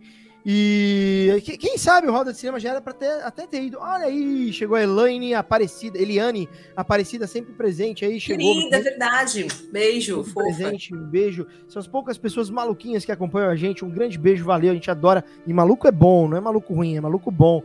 É, e, e já era pra gente ter ido pro DCM, o Roda de Cinema, só que infelizmente, no momento que a gente começar, a gente vai precisar não parar, e aí precisa de produção e a gente não tem este braço por enquanto, mas em breve teremos. Moças, um beijo, até a próxima, vocês todos, valeu, foi uma delícia. Semana que vem vamos tentar voltar com pânico, vamos ver se vai rolar, vamos ver se todos vão assistir. Se não, a gente pode voltar. O que vocês acham do Lugar Silencioso? Vale a pena voltar? Vale. Pode, pode ser. Tá. Não, boa. Então, Eu vou tentar assistir o segundo, aí qualquer coisa a gente compara os dois, se vocês conseguirem também. ou a gente analisa as duas obras, não precisa nem comparar, repente. Sim, pode ser. Muito bem. E eu estou, só para falar, pessoal, estou terminando a saga Star Wars, estou chegando no nono filme. E é, mano, desafiador, viu, gente? Não é tão fácil assim, não. A Eliane mandou mais um aqui. Valeu, Eliane, um grande beijo. E a Vera Zanal, é isso? É minha mãe! Ah, temos Depósito de mãe. Maravilhoso! Como sua mãe é maravilhosa! Conseguimos! Então, semana que vem, Enza, confere isso, vê no comprovante lá se rolou. Se rolou um depósito de mil da mamãe da Enza, que é uma maravilhosa, porque já tem uma filha como essa, tem que ser um ser humano maravilhoso. Que maravilhosa, gente. Vai entrar ao vivo, hein? A Vera Zanol vai. Por que que no seu sobrenome não tem Zanol, Enza? Tem. É Enzo Zanol Tosato. É Tosato, eu tô falando desde o começo Tosato, bicho. Eu tô falando errado desde o começo. Eu sou igual a Marjorie este ano. Depois de três vezes na minha vida que eu tentei explicar meu nome, eu aceito o que vier. Muito bem, Enza. Isso, é, isso faz muito bem pra nossa alma. Mas, ô, Fá, eu entendi que a mãe dela tá falando que é pra depositar o mil, não que ela vai depositar. É, minha mãe, Era minha mãe ele. ela é no- Ó, Não sei, né? Não sei. Então, ó, dona Vera, esclareça isso, porque isso é a dúvida que não quer calar nesse podcast. E a gente vai cobrar. Nós somos aqui pessoas insuportáveis. Ó, Vera Zanol diz o seguinte: filha, não, feliz aniversário, filha, que bonitinha. Depósito de mil. Realmente ambíguo. Eu entendi que ela fez. Ou que vai Não, fazer. não. Né? Eu acho que é assim, tipo, apoiando depósito de mil, isso aí, entendeu? É, é. Conhecer Ó. minha mãe é isso aí. Depósito de mil, gente. Bora lá. faz mais sentido o que a Débora falou, mas eu quero que, ó, a gente dá a interpretação que a gente quer. A comunicação, a obrigação é do emissor. Então, a, a queridíssima Vera Zanol não deixou claro, está ambígua a, a afirmação. Por este motivo, vamos entender que ela vai depositar. Então, Que aí já são dois vem- mil, né? Mil da nossa audiência, mais mil da sua mãe. Tá a Vera ótimo. se pronunciou. Falta 500. Por quê? Ó, então já, já depositou, gente. Já. Quinhentos. Então, peraí. Ó, ó, ó, Enza, confere isso lá. Semana que vem teremos o comprovante do Pix. A Enza vai, post, vai me mandar no zap. A gente vai postar o comprovante do Pix. E a queridíssima Vera Zanol vai entrar para dar um puxão de orelha na filha, o que toda mãe faz. E na sequência ela vai debater um pouco do, da- do filme que a gente vai analisar, que é o Lugar Silencioso. Primeira vez na história, hein, Débora, que a gente tá fazendo. Adoro. E Bora. a gente pode pedir Pix mais vezes, eu acho. Ouviu, né, mãe? É pra ver o filme Lugar. É meu presente! Maravilhosa! Adorei! Olha que, ah, que mulher linda. Agora eu só não entendi, ó. Então vamos lá, ó. Gente, sigam o exemplo de Vera Zanol e depositem mil reais pra Inza que você vai entrar ao vivo aqui. Você vai Dona Beth, se estiver ouvindo, Dona Beth, minha mãe, faça o mesmo. Olha o exemplo aí da Vera Tá Zanol. vendo? Favor. essas mães aí, ó, que não sabem seguir o bom exemplo. Temos a mãe da Dona Beth, que é a, a, a Dona Beth, mãe da Débora. Temos a Dona Valdete, minha queridíssima mãe, que brigou hoje comigo. Brigou, porque eu falei, falei, pô, mãe, que doida! Eu não sou doida! Aí começa, né, uma treta com a mãe. Então nunca falem que a sua mãe é doida, que você pode ouvir muitos gritos, tá bom? Ó, então o que nós temos aqui? Ó, então calma que nós temos muitas informações da queridíssima. Tá estendendo o podcast, mas eu vou seguir aqui. Então vamos lá, ó. A sequência. A gente tem que sempre assistir na sequência. Feliz aniversário, filha. Depósito de mil. Aí as meninas falam, não, não vai. Eu acredito que seja. Ela fala, falta 500. O que dá que... O que é isso? Já depositou 500? Não. A Enza vai entrar daqui a pouco na conta dela pra checar. Aí, a Vera Zanol fala, meu presente de mil reais. A Enza ganhou mil reais por causa desse episódio, Débora. A gente tem que ganhar comissão. Vamos Por lá. ó. favor, eu tô esperando o rodízio Japa quando o Enzo estiver aqui em São Paulo ou a gente lá também. E a gente, e isso foi Então, uma promessa. Foi uma promessa. Então a gente vai ter aqui, ó. Vamos lá. Aí tem mais. A Vera Zanol fala: paguei o bolo também. Entregou a filha. Entregou a filha. Pagou o bolo. Maravilhosa! Tá nem aí. Pagou também o bolo. Ó, ó, qual, é- qual é o sabor do bolo, dona Vera? Eu, tô- eu quero um pedaço desse bolo. Ai, ainda. gente, que maravilhoso. É Red Velvet o bolo que eu vou fazer pro meu aniversário. delícia. Puta que o pariu. Mano, ô Débora, vamos, vamos pra Juiz de Fora? Vamos, já tô, eu já vou comprar minha passagem. Tô aqui na internet já olhando. Não, não, vamos de carro. Eu dirijo. dia metade, você 16, dirige metade. vamos. Fechou. Pode ir. Dá Ó. tempo. Não Dá, sei se vai dar tempo é trabalho. Mas eu- a gente, ó, Débora, não, não precisa ser agora. A gente pode ir no próximo final de semana. A gente ganhou rodízio. Eu não me, eu não- mas me coloquei nessa. Bolo Mas Red Velvet. E, não é ou. E um Red Velvet no final da Dona Vera. Eu não quero de outro, não. quero dar comprado pela Dona Vera. Temos mais mensagens. Vamos lá. O Marcos Emiro. A coroa tá cortando malote. Não chama a Dona Vera de coroa. Respeito com a minha mãe, cara. Aí, ó, isso tá começando aí. Ó, Dona Vera, só não vou participar da festa. Como assim? Ah, porque tá em casa na quarentena. Ó, ela diz o seguinte: ah, não, é que ela tá no Ah, tá no Espírito Santo. Que bonitinha, sua mãe tá em Espírito Santo Vitória. Aí ela fala alguma coisa Amora, que eu não sei o que é. Amora, ah, lembra, eu tomei uma mordida de uma cachorra, ela chama Amora essa cachorra, foi É recente. porque o nome do lugar que eu pedi o bolo. é- Amor é, É o sabor Amora. do bolo. Não, o lugar que eu pedi o bolo chama Amora Doce. Uh, já sabemos de onde vai vir o bolo, que, que eu e Débora, que Débora e eu experimentaremos. Aí temos aqui, ó, sabor do bolo, diz a Vera Zanol, que é o que a gente falou que é o Red Velvet. Olha aí, ó, o Marcos Emiro, tomou chamada. Coroa? Não. Eu tô Adorando isso, gente. Tá muito divertido. Esse final inesperado. Alguma coisa esse filme tinha que trazer de bom, né? Alguma coisa. Quando, quando ele postou aquilo, eu já pensei, hum, vai dar ruim pra você, rapaz. Vai dar ruim. Você não tá conhecendo a, a, a Enza? Você acha que ela veio de uma pessoa? Não vai aceitar. A Enza é da porradaria também, é da, da é firmeza. Bom, É que ainda bem. não viu eu comentando True Crime, ainda não conhece a peça. Boa, boa. Ó, então é o seguinte. Em breve vamos ter True Crimes aqui. Enza é a nossa nova membra, vamos assim dizer, aqui no podcast. Que inclusive já chegou ganhando mil reais, gente. A pessoa entra no podcast e ganha mil reais. A gente tá Eu quase dois aquele gatinho japonês com a não patinha assim. Não entendi. Eu sou aquele gatinho japonês com a patinha assim pra atrair prosperidade. E trouxe, trouxe aqui pro podcast, um podcast que arrecada mil reais em minutos. Isso não é normal. A gente conseguiu. Então tá aqui, ó, chegou mais. Vamos ver quem falou. A Vera, sou 30 de 15 anos. Eu não entendi.